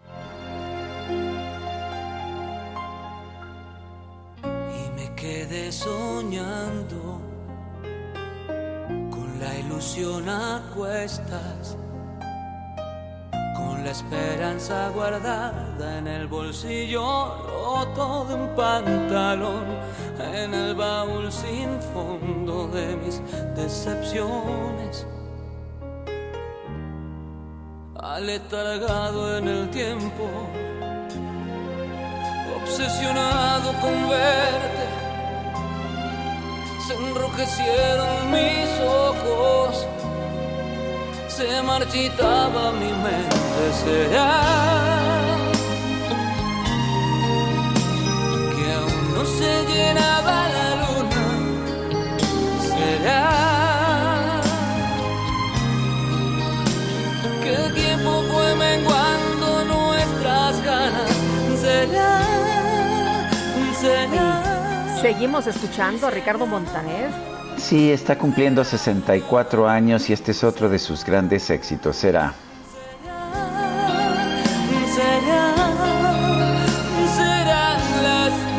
Y seguimos con la información. La Oficina de las Naciones Unidas para los Refugiados alertó que la creación de un campamento como el que el Instituto Nacional de Migración intenta instalar en Chiapas para procesar a, pues a más de 18 mil migrantes de Haití pues eh, solo resolvería una parte del problema. Vamos a platicar de este tema con Giovanni Lepri, él es representante en México del Alto Comisionado de Naciones Unidas para los Refugiados. Giovanni, gracias por aceptar la llamada. Buenos días. Sí, buenos días. ¿Cómo están? Bien, eh, eh, Giovanni, cuéntenos, la, la, propuesta de tener un campamento parece ser una propuesta de emergencia. ¿Qué más deberíamos estar haciendo en México para poder ah, pues dar, darles un trato digno a estos migrantes que se encuentran en nuestro país? Sí, es, es un tema complejo porque hemos visto que el número de, personas que han llegado, y me, me enfoco específicamente en Haití, aunque hay muchas nacionalidades y las personas que llegan a México eh, a la frontera sur de México, tiene muchas nacionalidades, pero el tema de Haití es, particularmente importante porque los números han crecido de manera de manera exponencial en los últimos meses. Imagínense que por primera vez en agosto el número de solicitantes de asilo provenientes de originarios de Haití ha sido el primer la primera nacionalidad. Es la primera vez que esto que esto pasa. Entonces hay que buscar soluciones que respondan a las diferentes necesidades. El tema de la recepción, o sea, un albergues o, asistencia eh, básica sí es, importante y hay que atenderlo, pero no es no es el único el único aspecto. Yo diría que la cosa principal es que no todas las personas que están llegando en este momento son personas que necesitan protección internacional, o sea, no son no son personas que probablemente al final de un proceso con la Comar calificarían como refugiados, tienen otras otras necesidades entonces creo que el punto principal es eh, buscar eh, respuestas distintas a necesidades distintas, que los que necesitan protección puedan pasar por la Comar y hacer todo su procedimiento y terminar reconocido como refugiados y quedarse en, en México como refugiados y personas que tienen otras necesidades y que vienen más empujados por razones económicas o por otras razones, se le puede encontrar una regulación migratoria distinta del proceso de refugio. Si no terminamos congestionando la comar y, como hemos visto las largas filas, las personas que se frustran por los largos tiempos de espera y entonces eh, se, termina, digamos, congestionando el sistema y no dándole una respuesta que es la que realmente están, están buscando. En ese sentido, creemos que más allá de, la idea de, albergues o de campamentos o de o de, o de, o de, o de, o de, o de infraestructuras, es más un tema de procedimientos y de buscar alternativas que puedan eh, resolver la situación de manera más estructural. Eh, Giovanni, platicábamos el otro día con el titular de Comar y nos dice abiertamente pues que están rebasados, que no tienen la capacidad para atender a, la gente que pues necesitan ayuda, que ellos no van a poder gestionar todos los trámites. Sí, mira, repito un poco lo que decía antes. O sea, la, Comar es una institución que ha venido creciendo en los años. Se imaginen que hace solamente en 2013, 2014, 2015, los números de solicitantes de asilo eran mil, mil quinientos, dos mil al año. Y si piensan que este esto ha cambiado totalmente, eh, solamente en el mes de agosto de este año se ha recibido más de trece mil solicitudes en un mes. Entonces, si piensan que esta institución que hace pocos años recibía mil, dos mil solicitudes al año, ahora está recibiendo trece mil al mes. Entonces ha crecido, pero no da para estos tipos de, de, flujos. Y si consideramos que, digamos que habíamos logrado con el apoyo también nuestro crear una situación donde la Comar podía procesar más o menos cinco mil yo diría más o menos cinco mil solicitudes al mes, sin particulares atraso y sin las, digamos, las imágenes que vemos ahora de grandes colas y de espera. Entonces, cinco mil, que ya es un número muy alto respecto al pasado, cinco mil al mes, pero ahora estamos en, en trece mil. Y de estas trece mil, como le decías antes, pues varias probablemente no necesitarían pasar por un proceso de, de, reconocimiento de condición de refugiado, pero necesitarían otras alternativas.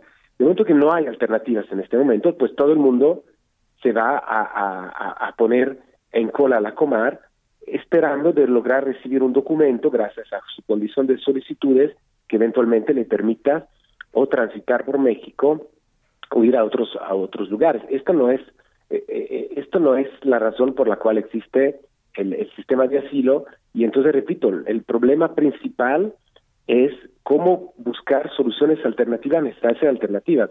Hoy todos los, los extranjeros que llegan sin un documento migratorio regular a México, lo que buscan es ir a través de la Comar para algunos porque realmente necesitan protección, varios, pero muchos no todos, ¿no? no todos. Pero no todos, pero no todos, exactamente. Y sobre todo, repito, el gran número de personas haitianas, por ejemplo, han vivido por muchos años en Brasil, han vivido en Chile, han vivido en otras en otras países de América Latina o de las Américas y últimamente han empezado este movimiento relativamente, podemos decir, masivo hacia, hacia el norte. Entonces, lo que dijimos como ACNUR, y esto coincidimos también con la, con la Comar y con otras instituciones, es que hay que buscar soluciones que vayan más allá de eh, ponerse en fila para, para intentar tener eh, un documento migratorio a través de la a través de la Comar, porque el documento migratorio no viene de ahí, no tiene que venir de ahí.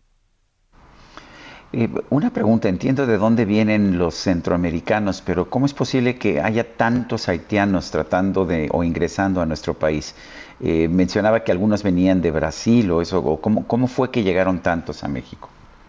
Sí, es una muy es una muy buena pregunta, Sergio, y la y lo que hemos visto que con con la pandemia, con la situación de crisis en Centroamérica, Em, con una, una, digamos, un empeorarse de las condiciones socioeconómicas y la turbulencia política de muchos países, también el número de, centroamericanos ha venido aumentando. No es solamente, digamos, no solamente el número de, personas de Haití, también el número de, hondureños, sobre todo hondureños, salvadoreños, las, primeras nacionalidades, Honduras, Salvador, eh, Cuba, Venezuela, eh, en menor medida Guatemala, Nicaragua, pero sí, el, el, digamos que el pique, el punto, el gran incremento ha sido de, de, haitianos. Entonces, nuestra, un poco nuestro análisis es que son personas que han vivido en, en otros países que han tenido un crecimiento económico importante y que en este momento este crecimiento económico se ha parado, están en, en situaciones económicas muy difíciles.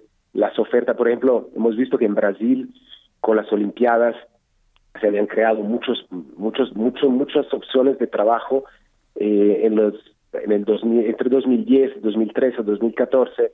Esto coincidió con el, con el temblor en Haití que destruyó buena parte del, del país, entonces seguramente creó un factor de, uh, de atracción fuerte, um, sobre todo sobre todo Brasil. Esta situación ahora ha venido cambiando, y entonces las personas que habían eh, encontrado un cierto nivel de estabilidad en, eh, en, estos países ahora han, han, decidido moverse porque ya no tienen las mismas las mismas condiciones socioeconómicas de esos países. Esta puede ser una de las una de las razones. Una razón importante también y permíteme hacer énfasis en esto es que hubo hace unos meses una eh, como una regularización migratoria para haitianos en Estados Unidos que se llama un, estatuto de protección temporal. Pero atención, porque es muy importante recordar que estos estatutos de, protección temporal siempre funcionan exclusivamente para personas que ya se encuentran en el país al momento que se declara el estatuto de protección temporal. Entonces pensamos también que puede haber habido un malentendido o una idea, porque hubo una, declaración de estatuto de protección temporal para haitianos que estaban ya en Estados Unidos, es una especie de de amnistía migratoria para personas que están ya en el país, que haya habido un entendimiento por personas que no estaban en el país que eh, se podían beneficiar o que o que también sabiendo que no se podían beneficiar han pensado bueno ya que hay este, este, esta declaración pues si vamos nosotros también tal vez podemos eh, ser cobijados por esta medida que no es así. Esto sí lo podemos decir de manera muy clara que no es así. Esta esta medida funciona solo para personas que estaban en Estados Unidos en el momento que fue declarada.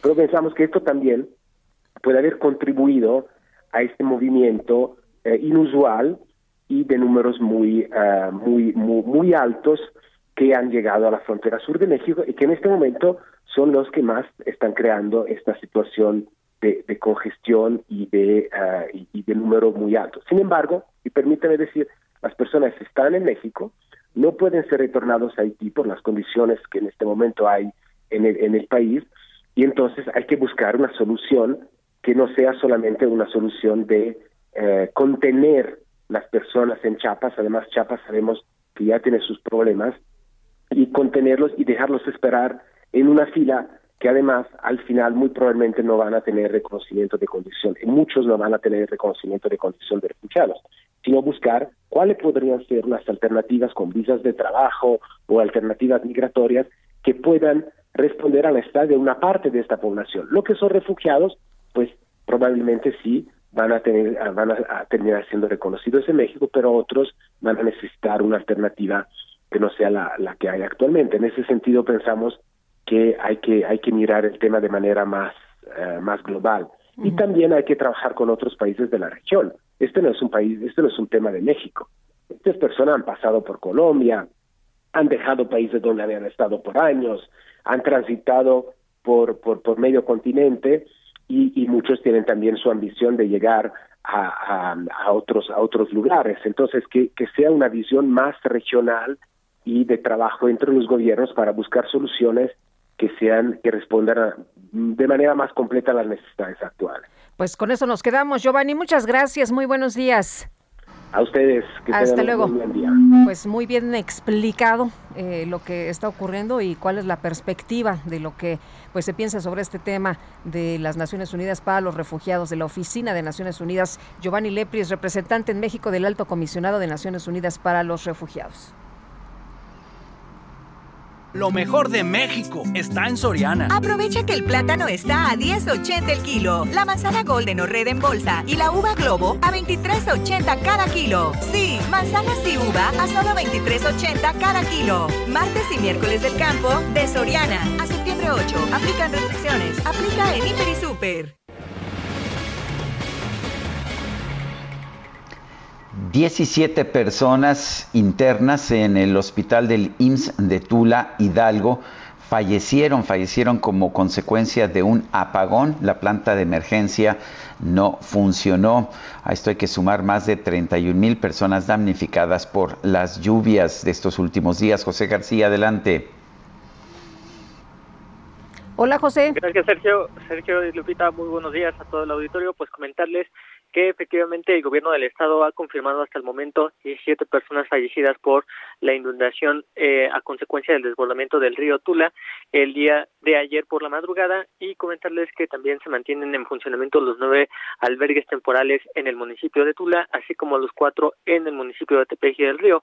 El gobernador del estado, Omar Sayat Meneses, confirmó que esta cifra se mantiene, aunque, eh, pues bueno, todavía se mantienen con las labores de rescate y de adecuación del Hospital General número 5 de la zona del IMSS en el cual eh, pues también se mantenían en hospitalización 56 personas que fueron trasladadas a otros nosocomios de la entidad. Comentarles también que se han evacuado a más de mil personas del municipio de Ixmiquilpan y de Chilcuautla, donde también se han empezado a registrar inundaciones a consecuencia del desbordamiento del río Tula. El gobernador también ha indicado que se han instalado 10 refugios temporales para evacuar a las poblaciones de las comunidades aledañas a esta zona afectada por las precipitaciones que continúan en el estado. Es un poco la información que tenemos hasta el momento. Bueno, te, te, agradezco la, la, información, gracias por uh, traerla. Bueno, y vamos, uh, bueno, son las 8.48.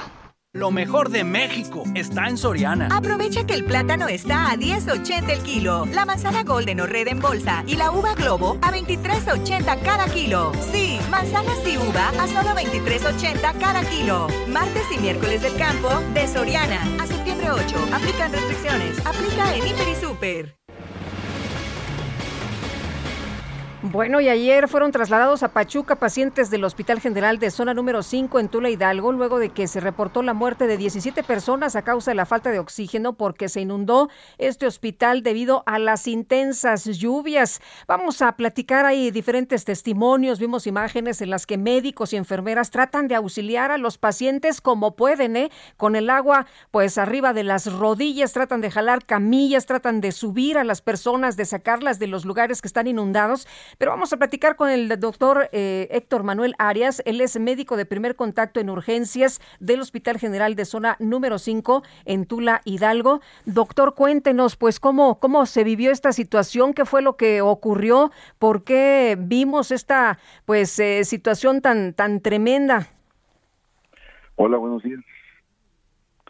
Pues gracias, gracias por el apoyo. Este, pues, ¿qué te puedo decir?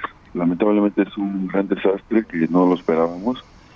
Lamentablemente, este, pues así como lo mencionas, se perdieron 16 vidas que tenían esperanza de, de, vivir por estar en el área COVID. De alguna manera estaban malitos, pero este, un pacientito llegó sin vida por un infarto. Entonces por eso toman en cuenta que fueron 17, pero en realidad fueron 16.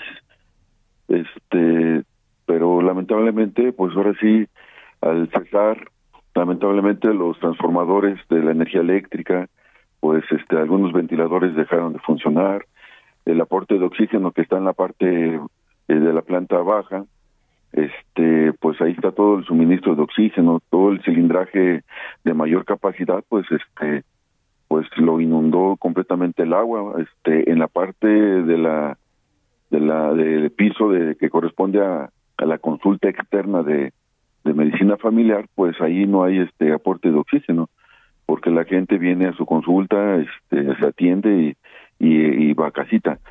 Y los que quedan este, hospitalizados, pues sí, todos en la parte de la planta baja. Hay, ¿qué, lecciones podemos aprender? Son 17 o 16 vidas humanas más esta adicional. ¿Qué lecciones podemos aprender? Eh, eh, tengo entendido que no funcionó la planta de emergencia porque se inundó también. Eh, ¿Se puede colocar en un lugar distinto? ¿Hay algo que se pueda hacer o son cosas inevitables? Pues yo creo que son cosas inevitables, ya que lamentablemente estamos en este en un, en un lugar céntrico donde Tula está como una cunetita, por decirlo así, este, y los ríos que acompañan a sus alrededores, pues es este, pues son parte de, de, la condición social, ¿no? Por decirlo así, eh, donde los dirigentes pues hicieron, imagínense cuántos años no lleva la Fundación Tula y pues de alguna manera su distribución en la este, en los ríos pues es este pues no sé ahí ahí ahí qué, se tendría que hacer no a lo mejor este expanderlos o no sé no sé ahí ahí ya son cuestiones este de otra de otro régimen, ¿no? Eh, doctor, cuéntenos, empezó a llover durísimo. ¿En qué momento se dan cuenta ustedes y en qué momento reportan a las autoridades que ven que va a ocurrir un desastre, que ya está llegando el agua, que se están inundando? ¿En qué momento y a quiénes ustedes le piden apoyo, le piden ayuda? Mira, este, pues las precipitaciones pluviales empezaron, este, como a las nueve de la noche. Eh, pues no esperábamos, o sea, la, verdad, pues este, sí ha llovido, pero eh, este, el municipio ha, ha, extendido los, este, los drenajes, ha estado desasolvando, eh, pero no, no esperamos la, la magnitud de esto, o sea, no, no pensábamos que, que iba a pasar esto, la verdad estábamos nosotros, este, pues mi gente, nosotros nuestros vehículos los habíamos dejado en la parte lateral que corresponde al hospital, este, los, los metimos al hospital porque ahí está un poquito más alto, pero no, esto fue, este, pues ahora sí fue muy rápido, la verdad no, no, no dio tiempo de avisar. ¿En cuestión de minutos fue, fue esto? Sí, o sea, fue muy rápido. Subió el agua muy rápido.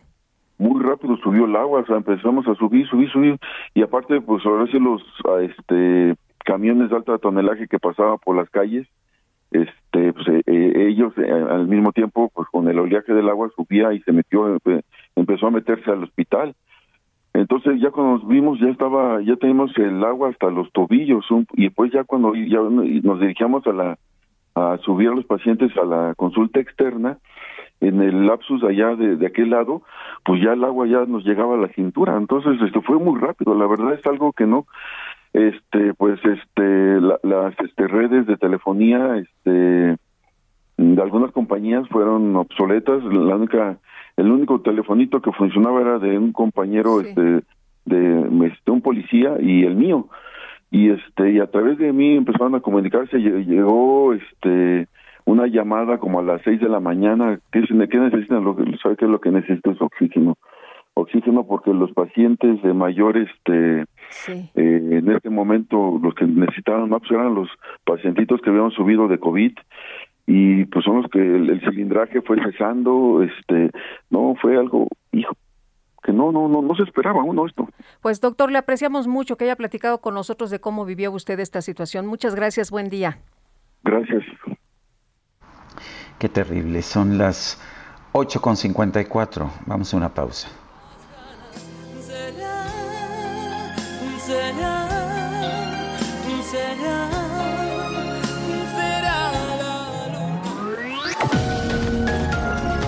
Sergio Sarmiento y Lupita Juárez quieren conocer tu opinión, tus comentarios o simplemente envía un saludo para ser más cálida esta mañana. Envía tus mensajes al WhatsApp 5520 109647.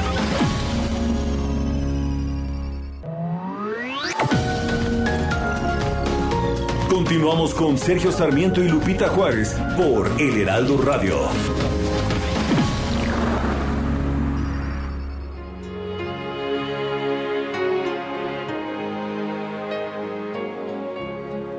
Cuánto vacío hay en esta habitación.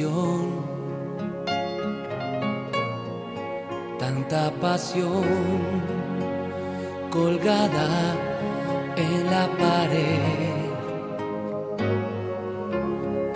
Cuánta dulzura diluyéndose en el tiempo.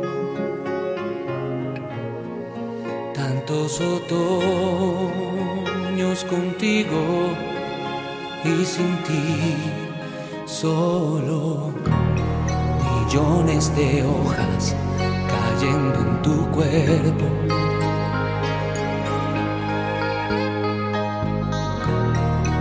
otoños de llanto goteando en tu piel.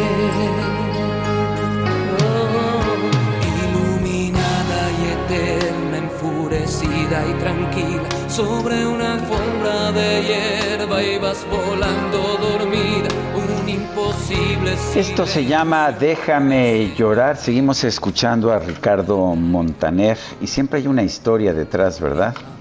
Pues ahí está. Hombre, qué triste.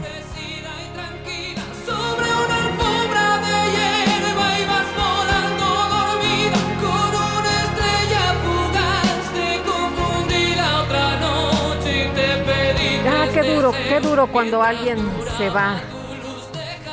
Déjame llorar se llama esta. Pues sí, las historias del desamor de Ricardo Montaner.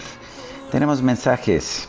Oye, nos eh, pregunta Marilú Rodríguez que si sabemos algo del incendio en la torre de BBVA de ayer. No, bueno, no fue incendio. Al principio empezó a través de redes sociales a decirse que pues había por ahí una afectación, un incendio en este edificio, pero BBVA México informó ayer en su cuenta de Twitter que afortunadamente todas sus sedes corporativas aquí en la Ciudad de México, incluida la Torre BBVA, no presentaron daños tras los sismos de ayer. Bueno, y nos dice, nos dice una persona, Rafael Ríos, en relación al problema de los migrantes. Creo que los gobiernos de México y Estados Unidos deberían pedir a los gobiernos respectivos que no permitan el éxodo hacia México. Es un problema serio. ¿Qué país puede mantener 20 mil refugiados? Solo Estados Unidos. Y nos dice otra persona el auditorio, buenos días eh, Sergio y Lupita. Eh, muy oportuno el jaque mate de hoy. Recordemos que también hemos tenido tragedias mortales en temblores, carreteras y muchas otras obras públicas y privadas, síntomas de la corrupción y negligencia que no he escuchado que el gobierno morenista realmente esté priorizando en su gobierno y eso es mucho más importante atender que el reubicar estatuitas o el hacer costosas consultas. Saludos, JJ. Son las 9 de la mañana con tres minutos. Vamos a un resumen de la información. En su conferencia de prensa de esta mañana, el presidente López Obrador lamentó las 17 muertes causadas por las inundaciones en Tula, Hidalgo, y el deceso registrado en Guerrero por el sismo de este martes. El día de ayer fue un día muy especial de riesgos y también de tristezas porque se padeció de el desbordamiento del río Tula, se inundó el centro de Tula y completamente el, el hospital del Seguro Social. También, pues ayer, antes de las nueve de la noche, se sintió fuerte el temblor en la Ciudad de México. Hasta ahora una víctima. Bueno, por otro lado, el presidente respaldó la decisión del gobierno de la Ciudad de México de sustituir el monumento a Cristóbal Colón, que se encontraba sobre Paseo de la Reforma, por la figura de una mujer indígena. El Consejo de la Judicatura de la Ciudad de México determinó suspender sus labores este 8 de septiembre para llevar a cabo un protocolo de protección civil, una revisión por el sismo de ayer. Y el Tribunal Superior de Justicia de Chihuahua revocó el auto de vinculación a proceso en contra de la gobernadora electa del estado, María Eugenia Campos, quien era acusada por el delito de cohecho. I'm the president and you're fake news. I'm the president and you're fake news. Fake news.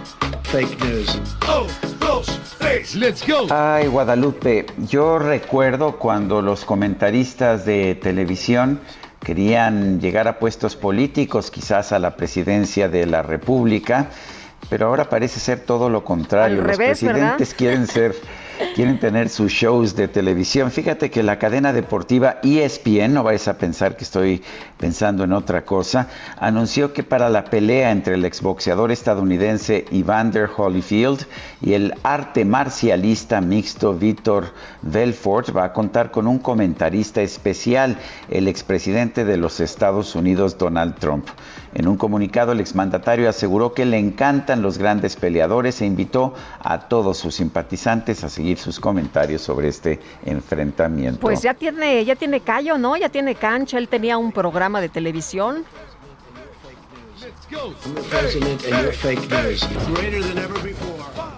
Fake news. No, no son fake news. Estaba en, ¿cómo se llamaba ese programa? El aprendiz. El aprendiz, efectivamente, you're fired, estás despedido. Bueno, el que no está despedido es Agustín Basabe, nuestro analista político. ¿Qué nos tienes hoy, Agustín? Adelante. Buen día, Sergio. Buen día, Lupita. Buenos días. Pues eh, ya se ha hablado bastante de el error monumental que cometieron unos eh, grupos de senadores panistas al reunirse con este partido de ultraderecha español Vox que por cierto eh, el coordinador de esa bancada, eh, el senador Rementería ya reconoció eso, reconoció que fue un error, em, pero el presidente López Obrador acaba de decir hace unos momentos en, su conferencia mañanera cosas eh, vinculadas con este hecho y otros dos más que me parecen muy reveladoras y, y que pues anuncian lo que viene en el resto del sexenio en el sentido de que pues aquellos que esperan que la polarización disminuya, que el discurso maniqueo termine, que el presidente actúe como jefe de Estado por encima de partidos, pues no va a ocurrir. Eh, dijo el presidente que le daba mucho gusto que haya venido a Bascal, de España, a reunirse con los senadores panistas, que ojalá venga muchas veces más, porque él lo que hace es quitarles la máscara a los otros panistas, a los que no aceptan o no dicen ser parte de esa visión ultraderechista, porque eh, de acuerdo al presidente todos son iguales, es decir, no hay matices. Y dijo, es que no, no es cierto que sea ultraderecha este partido español, es derecha y todos son iguales, lo mismo el PP que Vox y que cualquier partido conservador, todos son iguales. Citó a Melchor Ocampo en aquella frase que le gusta repetir, de que los moderados son conservadores avispados, eh, despiertos, que pues se mueven un poquito para jugar, pero que en realidad son conservadores. Es decir, en el mundo no puede haber más que una de dos sopas, o liberales o conservadores, eh, no dijo con esas palabras, no las usa, pero es izquierda o derecha. Después se refirió, en el mismo orden de ideas, se refirió al monumento a Colón y su sustitución por eh, monumento a una mujer indígena y volvió a decir que lo que valía en México, que la riqueza cultural del país venía de la era prehispánica y dijo pues sí, eh, algo trajeron los españoles, pero la riqueza de México viene de, la era hispánica y prácticamente, sin, sin decirlo, con esas palabras, pero tácitamente afirmó que hay que tomar partido también en eso. Es decir, o decir que yo soy mexicano porque eh, admiro eh, la herencia prehispánica indígena, o soy mexicano porque eh, admiro lo que dejaron los españoles en la época colonial, como si no hubiera mestizaje y como si no hubiera medias tintas. Em, luego volvió al, al tema de, de los senadores panistas y de este señor Abascal y, y dijo, es que por ahí hay quienes dicen que son de centro, lo dijo así como con sorna, y nuevamente insistió, es que felicito al señor Abascal porque ella se quitó la máscara y que ojalá que los demás panistas lo hagan. E, es, ese es el discurso y creo que así va a seguir. No existen puntos medios, no existen eh, es el binarismo que viene de varias corrientes. Por cierto, eh, el marxismo lo, usa mucho. hay, no hay más que dos posiciones, no hay más que no hay posiciones intermedias, no hay matices. Y además es una, una, afirmación, un discurso que es mucho más digerible para, para la gente, para el público en general, digamos. ¿no? O sea, no no empiezas a hacer sutilezas, no les empiezas a decir, pero es que espérate, porque hay unas posiciones así y así y en medio hay otras así. No, es blanco o negro. Y yo soy el blanco, y yo soy lo bueno, y los otros son lo negro y son lo malo. Creo que, por desgracia, eh, esto va a continuar, no solamente va a continuar, creo que se va a agudizar. Y, y creo que ese es el discurso que vamos a ver de manera creciente en la medida en que se acerque el 2024. El, eh, la postura del presidente que ya tiene, le, le regalaron municiones los senadores panistas, ya tiene para muchas mañaneras con esa reunión que tuvieron con Abascal y con Fox, eh, va a seguir en ese, en ese sentido y creo que se va incluso, como decía, a agudizar. Agustín Basabe, gracias.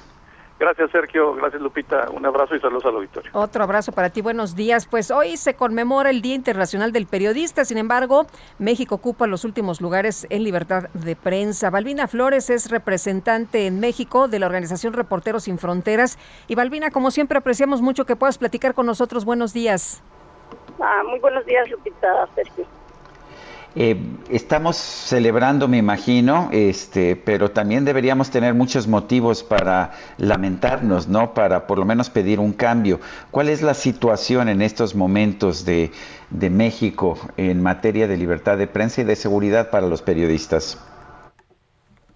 Bueno, la situación de libertad de prensa no, pues no es mejor que, que otros años.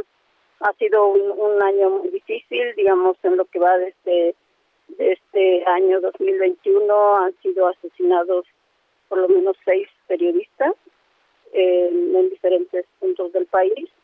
Y bueno, eso nos está indicando desde luego eh, que la situación de seguridad para ejercer el periodismo no, no ha mejorado. Son, es una situación que se mantiene, eh, igual hay un problema de fondo, que es desde luego el tema de impunidad, el, no castigo de los autores materiales intelectuales de estos de estas agresiones, pero también hay una situación de inseguridad que no ha cambiado los diferentes estados del país. Veracruz sigue siendo uno de los estados con más periodistas asesinados. Eh, Balbina, el presidente Andrés Manuel López Obrador, con motivo de su tercer informe, difundió este video en el que pues eh, habla que en lo que va de su administración se ha cumplido con el compromiso de respetar la libertad de expresión, que no se persigue y que no se censura a ningún periodista. ¿Coinciden ustedes en Reporteros Sin Fronteras con esto que dice el presidente? Bueno, el hecho de que, digamos, no se, el, gobierno dice que no se censura y no se reprime, bueno, eso habría que eh, dejarle una gran interrogante porque, desde luego, eh, las zonas de silencio en este país, por ejemplo, en Iguala Guerrero, ¿cómo poder explicar que un municipio tan conocido por la situación grave de los eh, del caso Ayotzinapa, sea hoy uno de los municipios donde hay más periodistas desplazados, es decir, y es una situación que nos está atendiendo. Hay por lo menos una docena de periodistas que han sido desplazados de este municipio eh, y el desplazamiento de periodistas continúa por la violencia que hay en las diferentes regiones del país. Entonces, pues esto no es, digamos, al 100% verdad porque hay un contexto que se está que no se ha modificado de, de violencia y de ataques hacia periodistas, desde amenazas, desde agresiones físicas. hemos estado viendo y siguiendo la situación de los periodistas que cubren las caravanas de migrantes en el sur del país, que han sido atacados por elementos, por funcionarios públicos cuando han estado realizando eh, su labor informativa. Entonces eso, pues, el, el no reprime, pues habría que dejarlo ahí, ¿no? Con ese interrogante y realmente, pues lo mejor sería ver de fondo lo que está pasando y cómo se pueden mejorar las condiciones de seguridad de los periodistas. Eh, en, en, temas menos dramáticos, pero que quizás sean importantes, el presidente cuestiona constantemente a los medios de comunicación, dice que son conservadores y neoliberales al mismo tiempo, dice que son corruptos y que por eso lo critican. Eh, tiene, él dice que tiene el derecho de decir estas cosas, ¿está en lo cierto? Bueno, hay que, hay que decir primero que el presidente es, es, un, es un funcionario público, es la máxima autoridad de este país y si bien tiene su derecho de expresar lo que piensa, eh, tiene que poner por delante el que es una es la máxima autoridad del país, que desde luego pues eh, su, su deber es proteger y garantizar la seguridad de los de las y los periodistas en este país eh, y fortalecer los mecanismos de, protección, que digamos eh, lo que observamos es que es un mecanismo que aún tiene muchas fallas y se tienen que revisar sus métodos de protección y de seguridad. Digamos, no, no, no podemos decir eh, al 100% que eh, sí es un presidente que tiene el derecho a decir lo que piensa, pero en primer lugar, pues es su responsabilidad garantizar la seguridad de las y los periodistas en este país, ¿no? Eh, Balbina, ya no se reprime a los periodistas, pero lo que tú nos dices es que hay periodistas desplazados. Esto es que la realidad pues desmiente esto que se señala por parte de las autoridades, ¿no?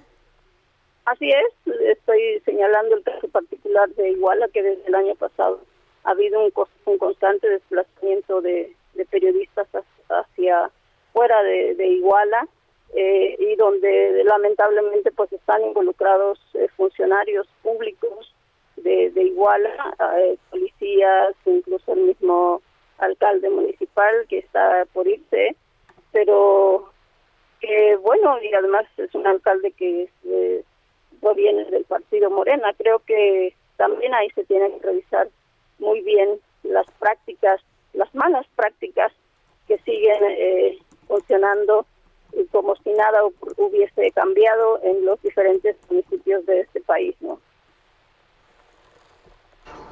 Bueno, pues yo quiero agradecerle Balbina, Balbina Flores, representante en México de Reporteros Sin Fronteras, el haber conversado con nosotros.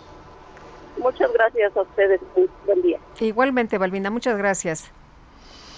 Bueno, y a pesar de los cambios en la construcción y el tramo que va a recorrer el tren Maya, se ha asegurado que la conservación del jaguar, una especie en peligro de extinción, no corre peligro.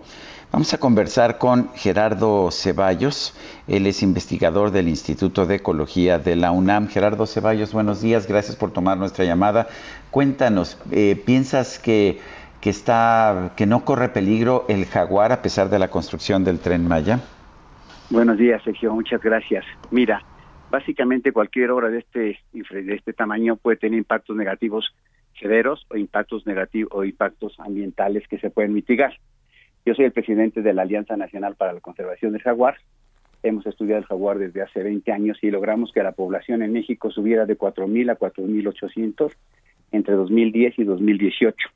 La mayor población se encuentra en, en la región de la península. Sin embargo, la península está perdiendo 60.000 hectáreas de selva cada año el tren, si fuera por pura selva, tendrían 3.000 hectáreas. Es decir, el problema de la conservación jaguar va más allá del tren. Cuando vimos lo del tren, hicimos básicamente una petición a las autoridades Fonatur y confirmamos un convenio que incluye, primero, que tienen que respetar toda la legislación ambiental. Segundo, no pueden cruzar reservas. Tercero, el tren debe ir por las eh, eh, eh, vías que tiene el gobierno. Se tienen que consolidar pasos de fauna no solamente del tren, el problema de la península es que ya tenemos más de 100.000 kilómetros de carreteras. Está toda, entonces tenemos que mitigar el tren, el paso del tren, pero de las carreteras que están aledañas. Pero más importante que esto, tenemos que hacer dos cosas. La primera, consolidar las áreas naturales protegidas. Calakmul tiene 700.000 hectáreas y teníamos tal ilegal ya preocupante. Se empezaron a hacer ya los operativos gracias a la interacción entre la alianza y el tren y ahora estamos en un esfuerzo muy grande de aumentar el tamaño de la reserva de 700 mil a 1.2 millones de hectáreas. Sería una de las reservas más grandes tropicales del planeta.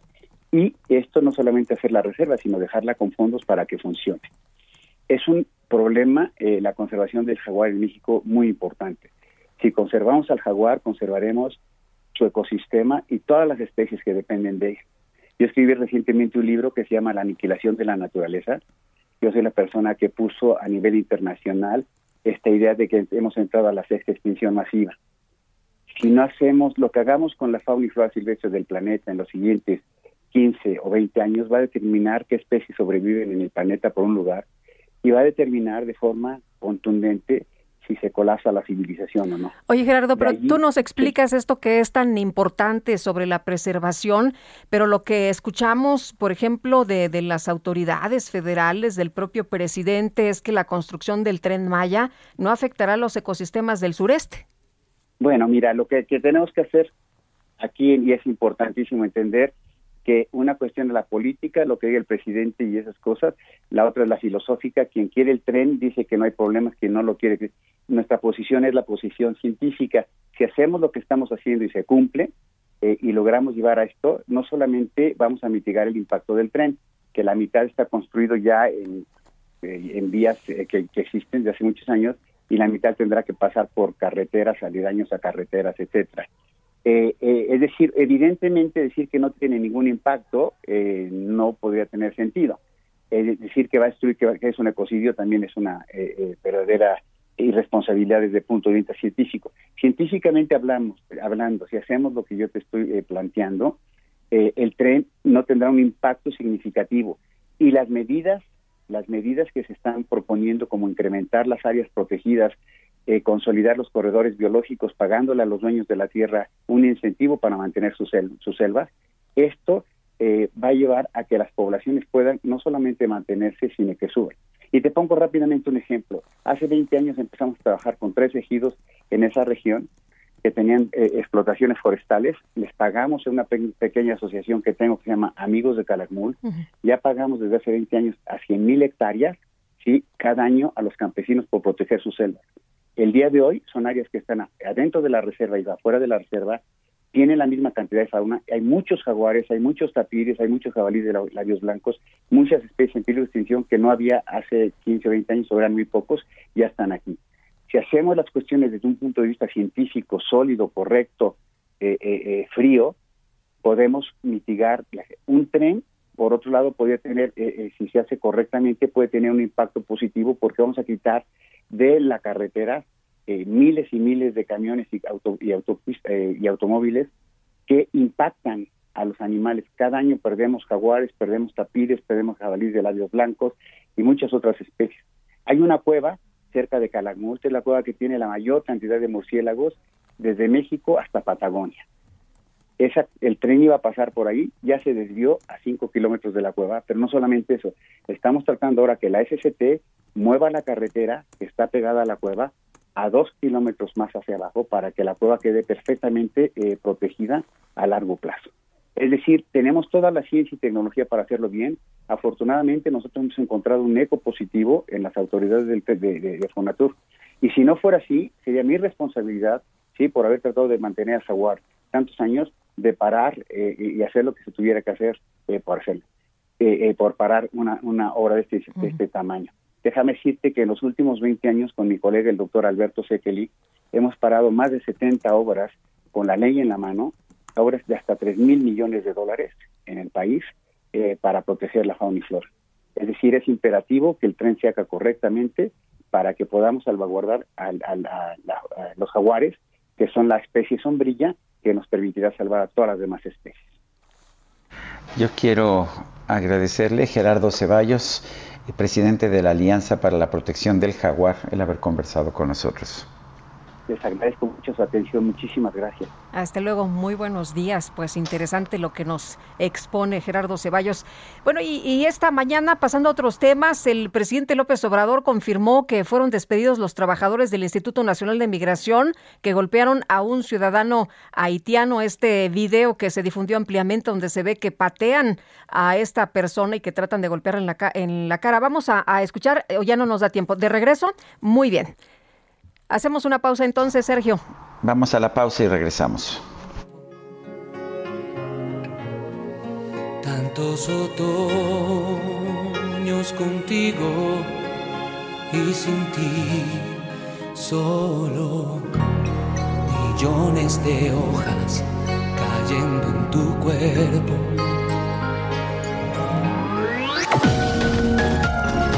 Sergio Sarmiento y Lupita Juárez quieren conocer tu opinión, tus comentarios o simplemente envía un saludo para ser más cálida esta mañana. Envía tus mensajes al WhatsApp 5520 109647.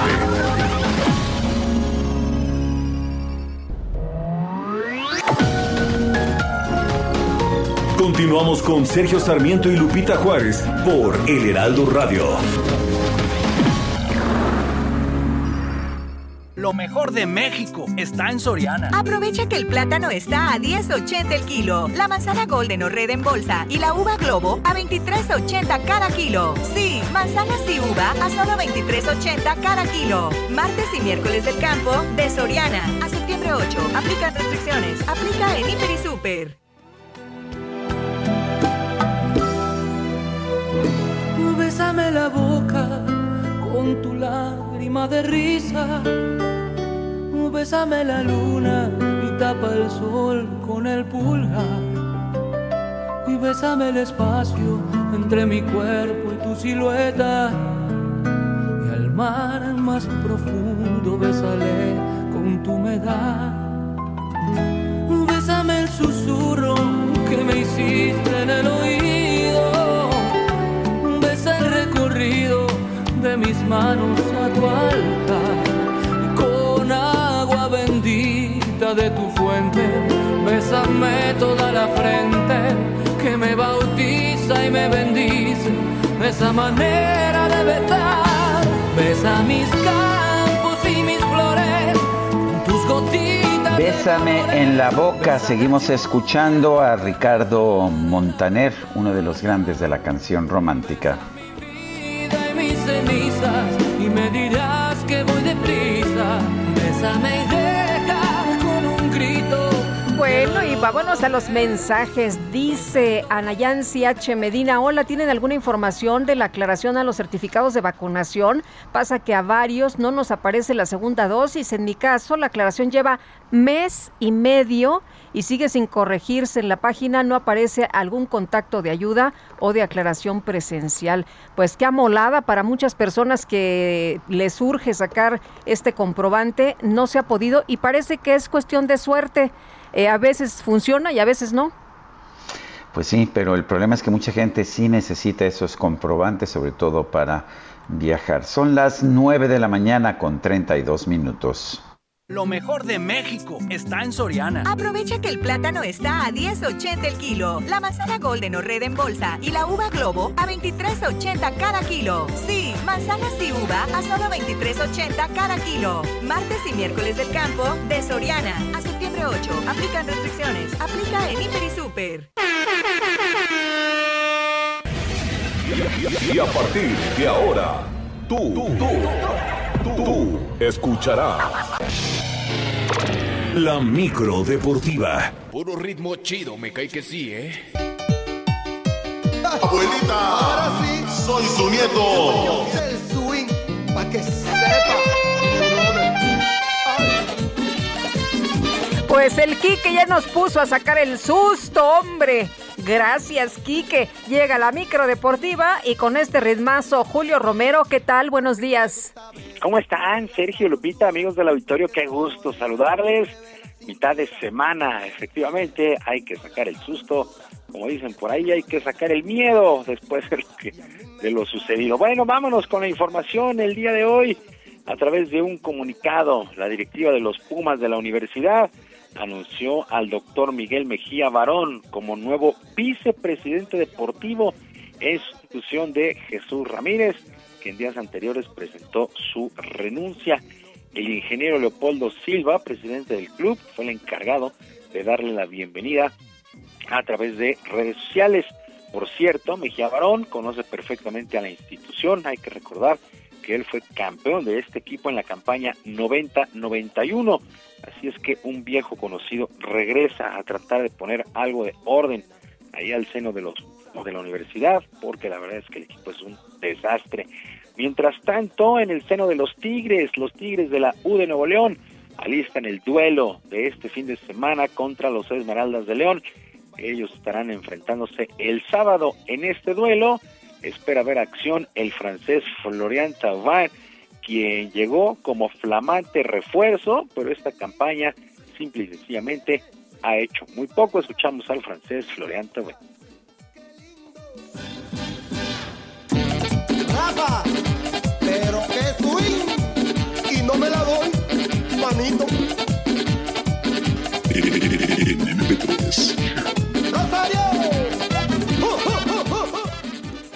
Cuando he hablado con, el, con Miguel, le dije, prefiero trabajar fuerte con el preparador físico durante la, la semana para ser listo para, para, para ser listo en el partido y entre poco a poco en los partidos para tomar confianza y también acostumbrarme al, a los esfuerzos. Eh, ahora hace mucho tiempo que trabajo y pienso que estoy listo para, para empezarse. El meneadito, el meneadito, el meneadito, el meneadito, el meneadito, el y ahí. El torneo local que reanuda actividades este viernes. Mientras tanto, la selección mexicana, la selección mexicana de fútbol, se reporta lista para su duelo del día de hoy contra Panamá, el tercero en el octagonal de la CONCACAF rumbo al Mundial de Qatar a las 20 horas. El conjunto mexicano llega a este duelo con un total de seis unidades, pero con un funcionamiento que ha sido muy cuestionado. Por lo pronto, el auxiliar técnico del equipo, Jorge Tele, espera dejar una buena imagen en esta visita y sacar tres puntos. Escucha este ritmo que te va a gustar. El segundo meneo, mami, para gozar el meneadito, el meneadito. Yo creo que el, el, funcionamiento hace que se obtenga el resultado, seguramente. Eh, si México juega bien, seguramente que el resultado va a ser positivo. Eso es lo que, lo que se busca, ¿no? Que, México juegue bien, que haga su fútbol que es lo que pretende Gerardo, ¿no? Es buscar el, buen funcionamiento del equipo para que luego aparezca el resultado y aparezcan los goles y aparezca el buen funcionamiento de- del conjunto.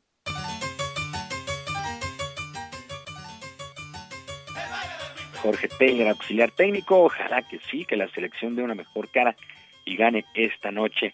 Actividad en el abierto de tenis de los Estados Unidos en cuartos de final. El ruso Daniel Medvedev avanzó a semifinales luego de imponerse 6-3, 6-0, 4-6 y 7-5 a Botic van Sanderschut, este jugador de Holanda. También está en semifinales el canadiense Félix Auger, que venció 6-3 y 3-2. Retiro del español Carlos Alcaraz en el segundo, en el segundo set. Mientras que en damas, la canadiense, la también canadiense Leile Ann Fernández, 6-3, 3-6 y 7-6 sobre la ucraniana Elina Svitolina, mientras que la Bielorrusia Arina Zabalenka, 6-1 y 6-4 sobre Barbora Krashikova de la República Checa. Entramos a la recta final ya de este abierto de tenis de los Estados Unidos, el cuarto y último Grand Slam de la temporada. Y los Leones de Yucatán volvieron a sorprender ahora siete carreras por una a los Toros de Tijuana en casa y tomaron ya ventaja de dos juegos a cero en la gran final, la Serie del Rey en el béisbol de la Liga Mexicana. Joaner Negrín fue el pitcher ganador para este equipo de Yucatán. Una muy buena salida del cubano Joaner Negrín. Superó a Carlos Hernández que cargó con la derrota. El partido estuvo muy, muy cerrado, una a una, hasta la quinta entrada cuando Yadier Drake, este cubano, conectó cuadrangular, Grand Slam en la quinta entrada y ahí se marcó la diferencia. El día de hoy hay descanso, descanso para estos equipos que viajan pues prácticamente atraviesan todo el país para reanudar la serie el día de mañana, más bien el día de mañana sí, en el estadio Cuculcán, casa de los Leones de Yucatán allá en Mérida, así es que continúa, continúa de lleno la llamada Serie del Rey, la gran final en la Liga Mexicana de Béisbol. Sergio Lupita, amigos del auditorio, la información deportiva este miércoles. Yo les recuerdo nuestras vías de comunicación en Twitter. Estoy en arroba jromerohb, arroba jromerohb, además de nuestro canal de YouTube, Barrio Deportivo, Barrio Deportivo en YouTube, todos los días a las 5 de la tarde con mucha diversión y la mejor información, Barrio Deportivo. Yo les deseo un extraordinario miércoles y como siempre les dejo un abrazo a la distancia. Gracias, Julio. Buenos días. Buen día para todos.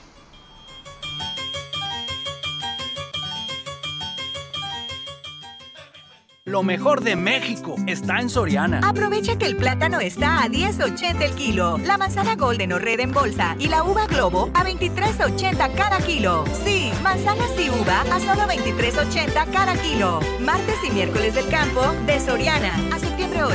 Aplican restricciones. Aplica en Hiper y Super.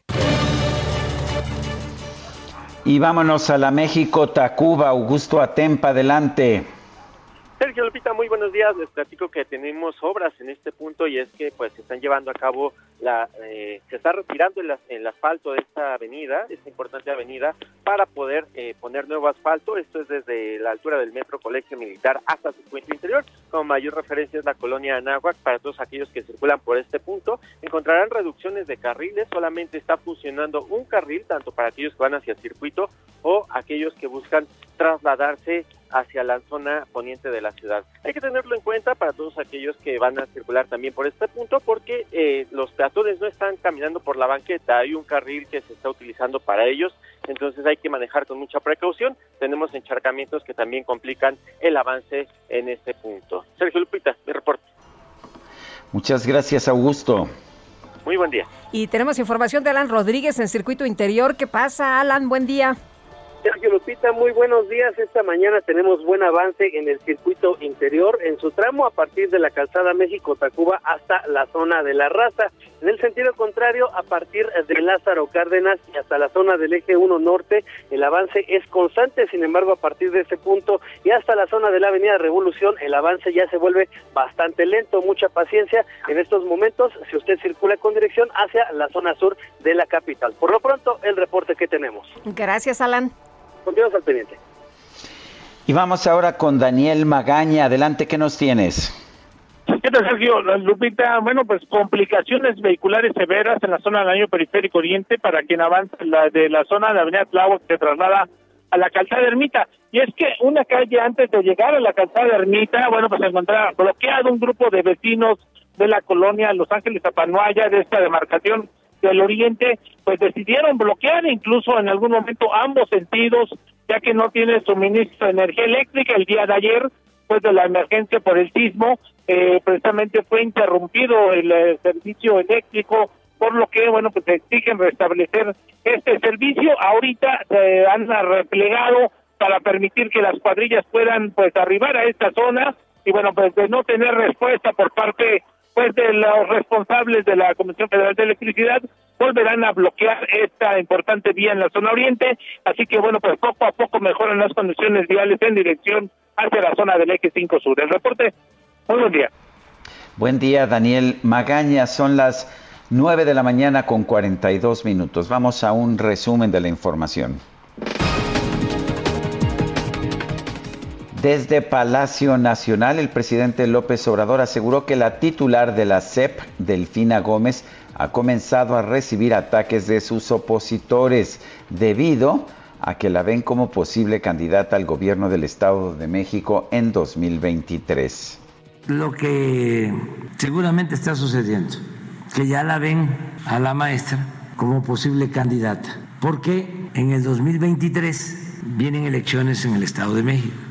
Siempre digo, no hay texto sin contexto. Bueno, y por otro lado, el presidente pidió respetar el fallo de la Suprema Corte de Justicia sobre la despenalización del aborto. Señaló que no debe tomar partido en este tema porque hay posturas encontradas. El presidente de Venezuela, Nicolás Maduro, expresó su respaldo a los acuerdos que ha alcanzado su gobierno con la oposición durante las mesas de diálogo que se llevan a cabo en la Ciudad de México. El talibán en Afganistán anunció la conformación de un nuevo gobierno provisional en ese país. Señaló que más adelante será anunciado el proceso para establecer un gobierno oficial.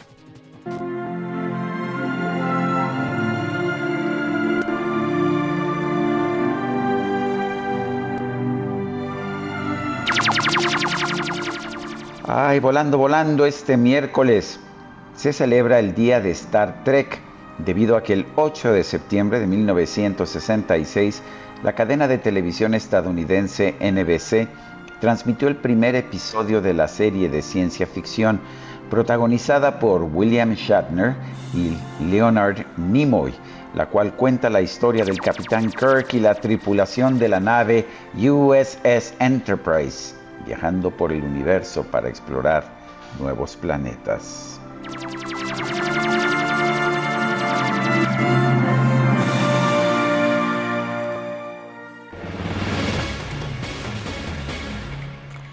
Bueno, y tenemos un libro que se llama Morir es un alivio, que es publicado por Editorial Planeta. Karina García Reyes busca exponer testimonios de ex narcotraficantes y también plasmar las violencias que sufrieron y que acercaron a estas personas hasta los grupos criminales. Karina García, gracias por platicar con nosotros esta mañana. Buenos días.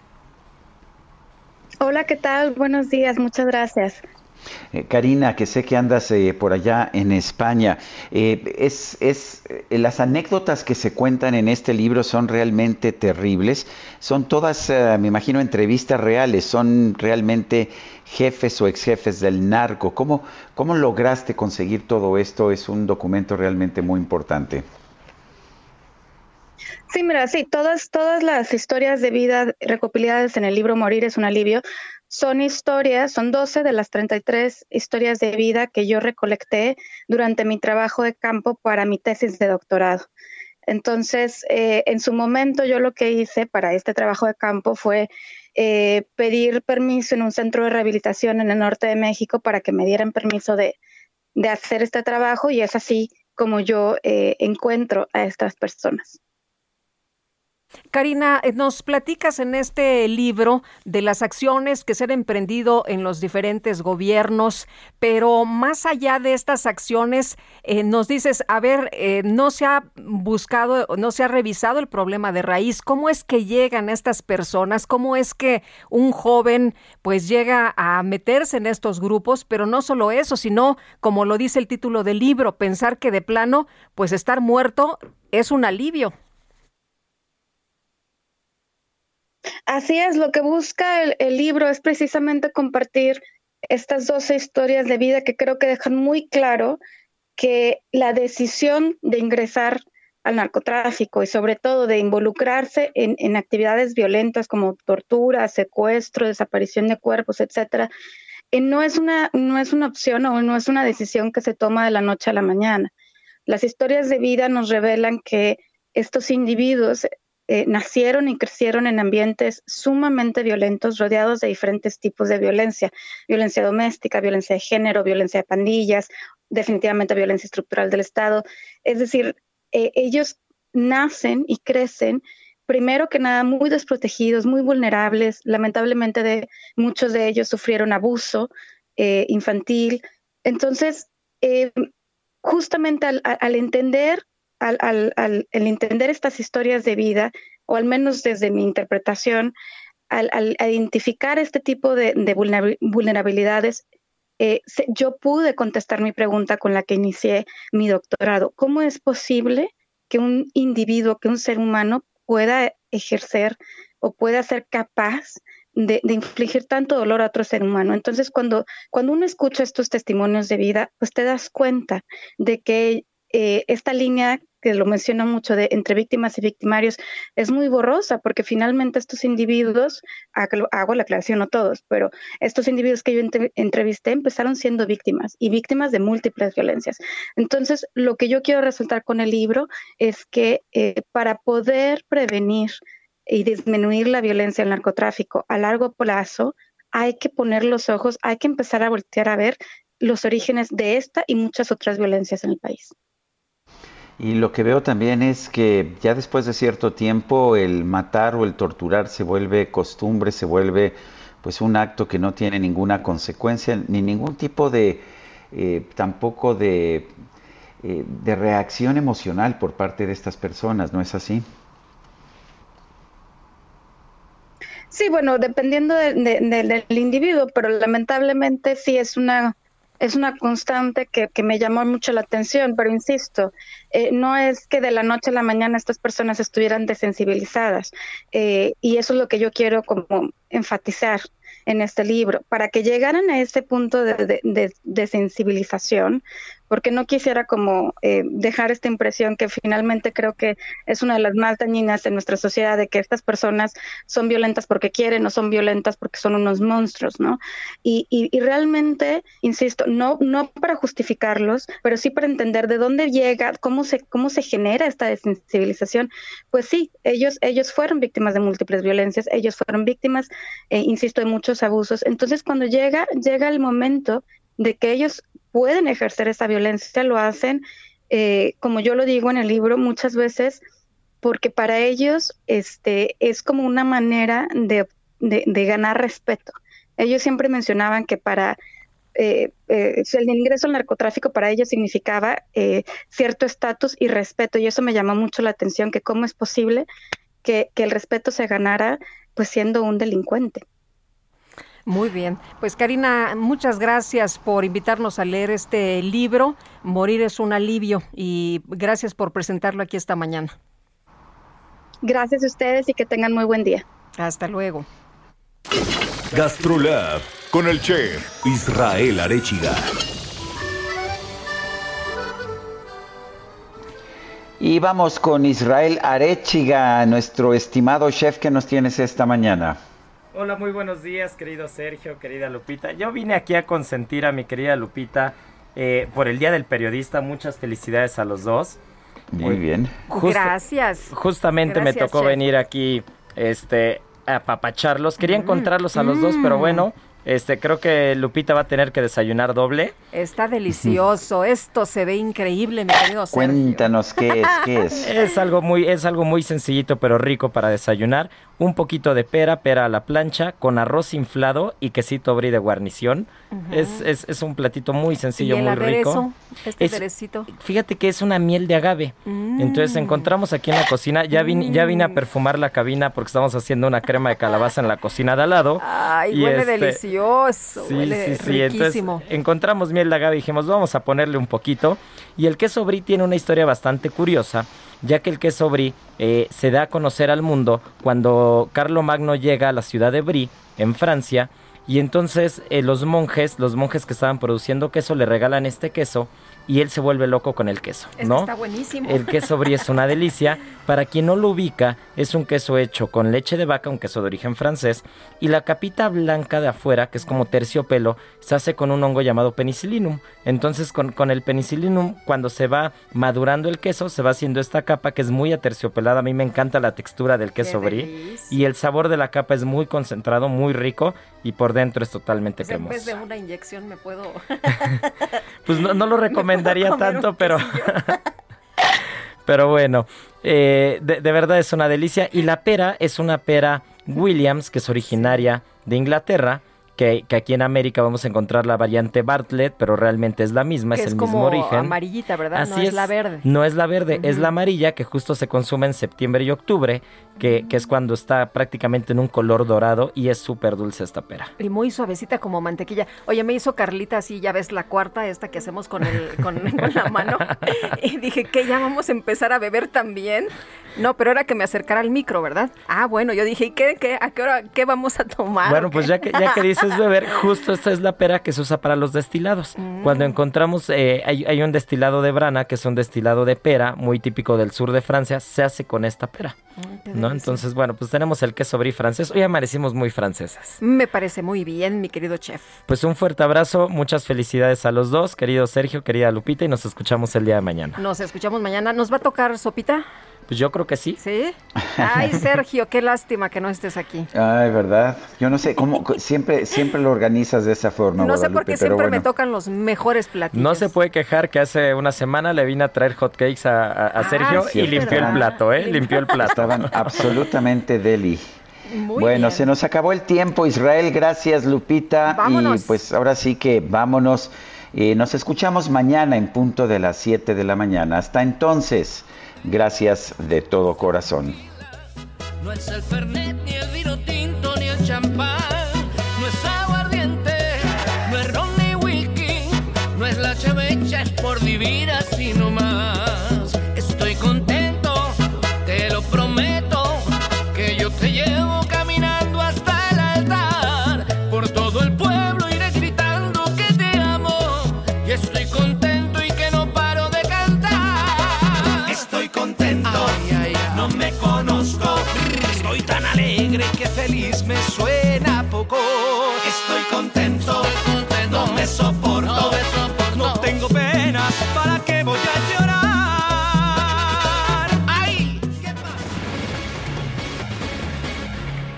Heraldo Media Group presentó Sergio Sarmiento y Lupita Juárez por El Heraldo Radio.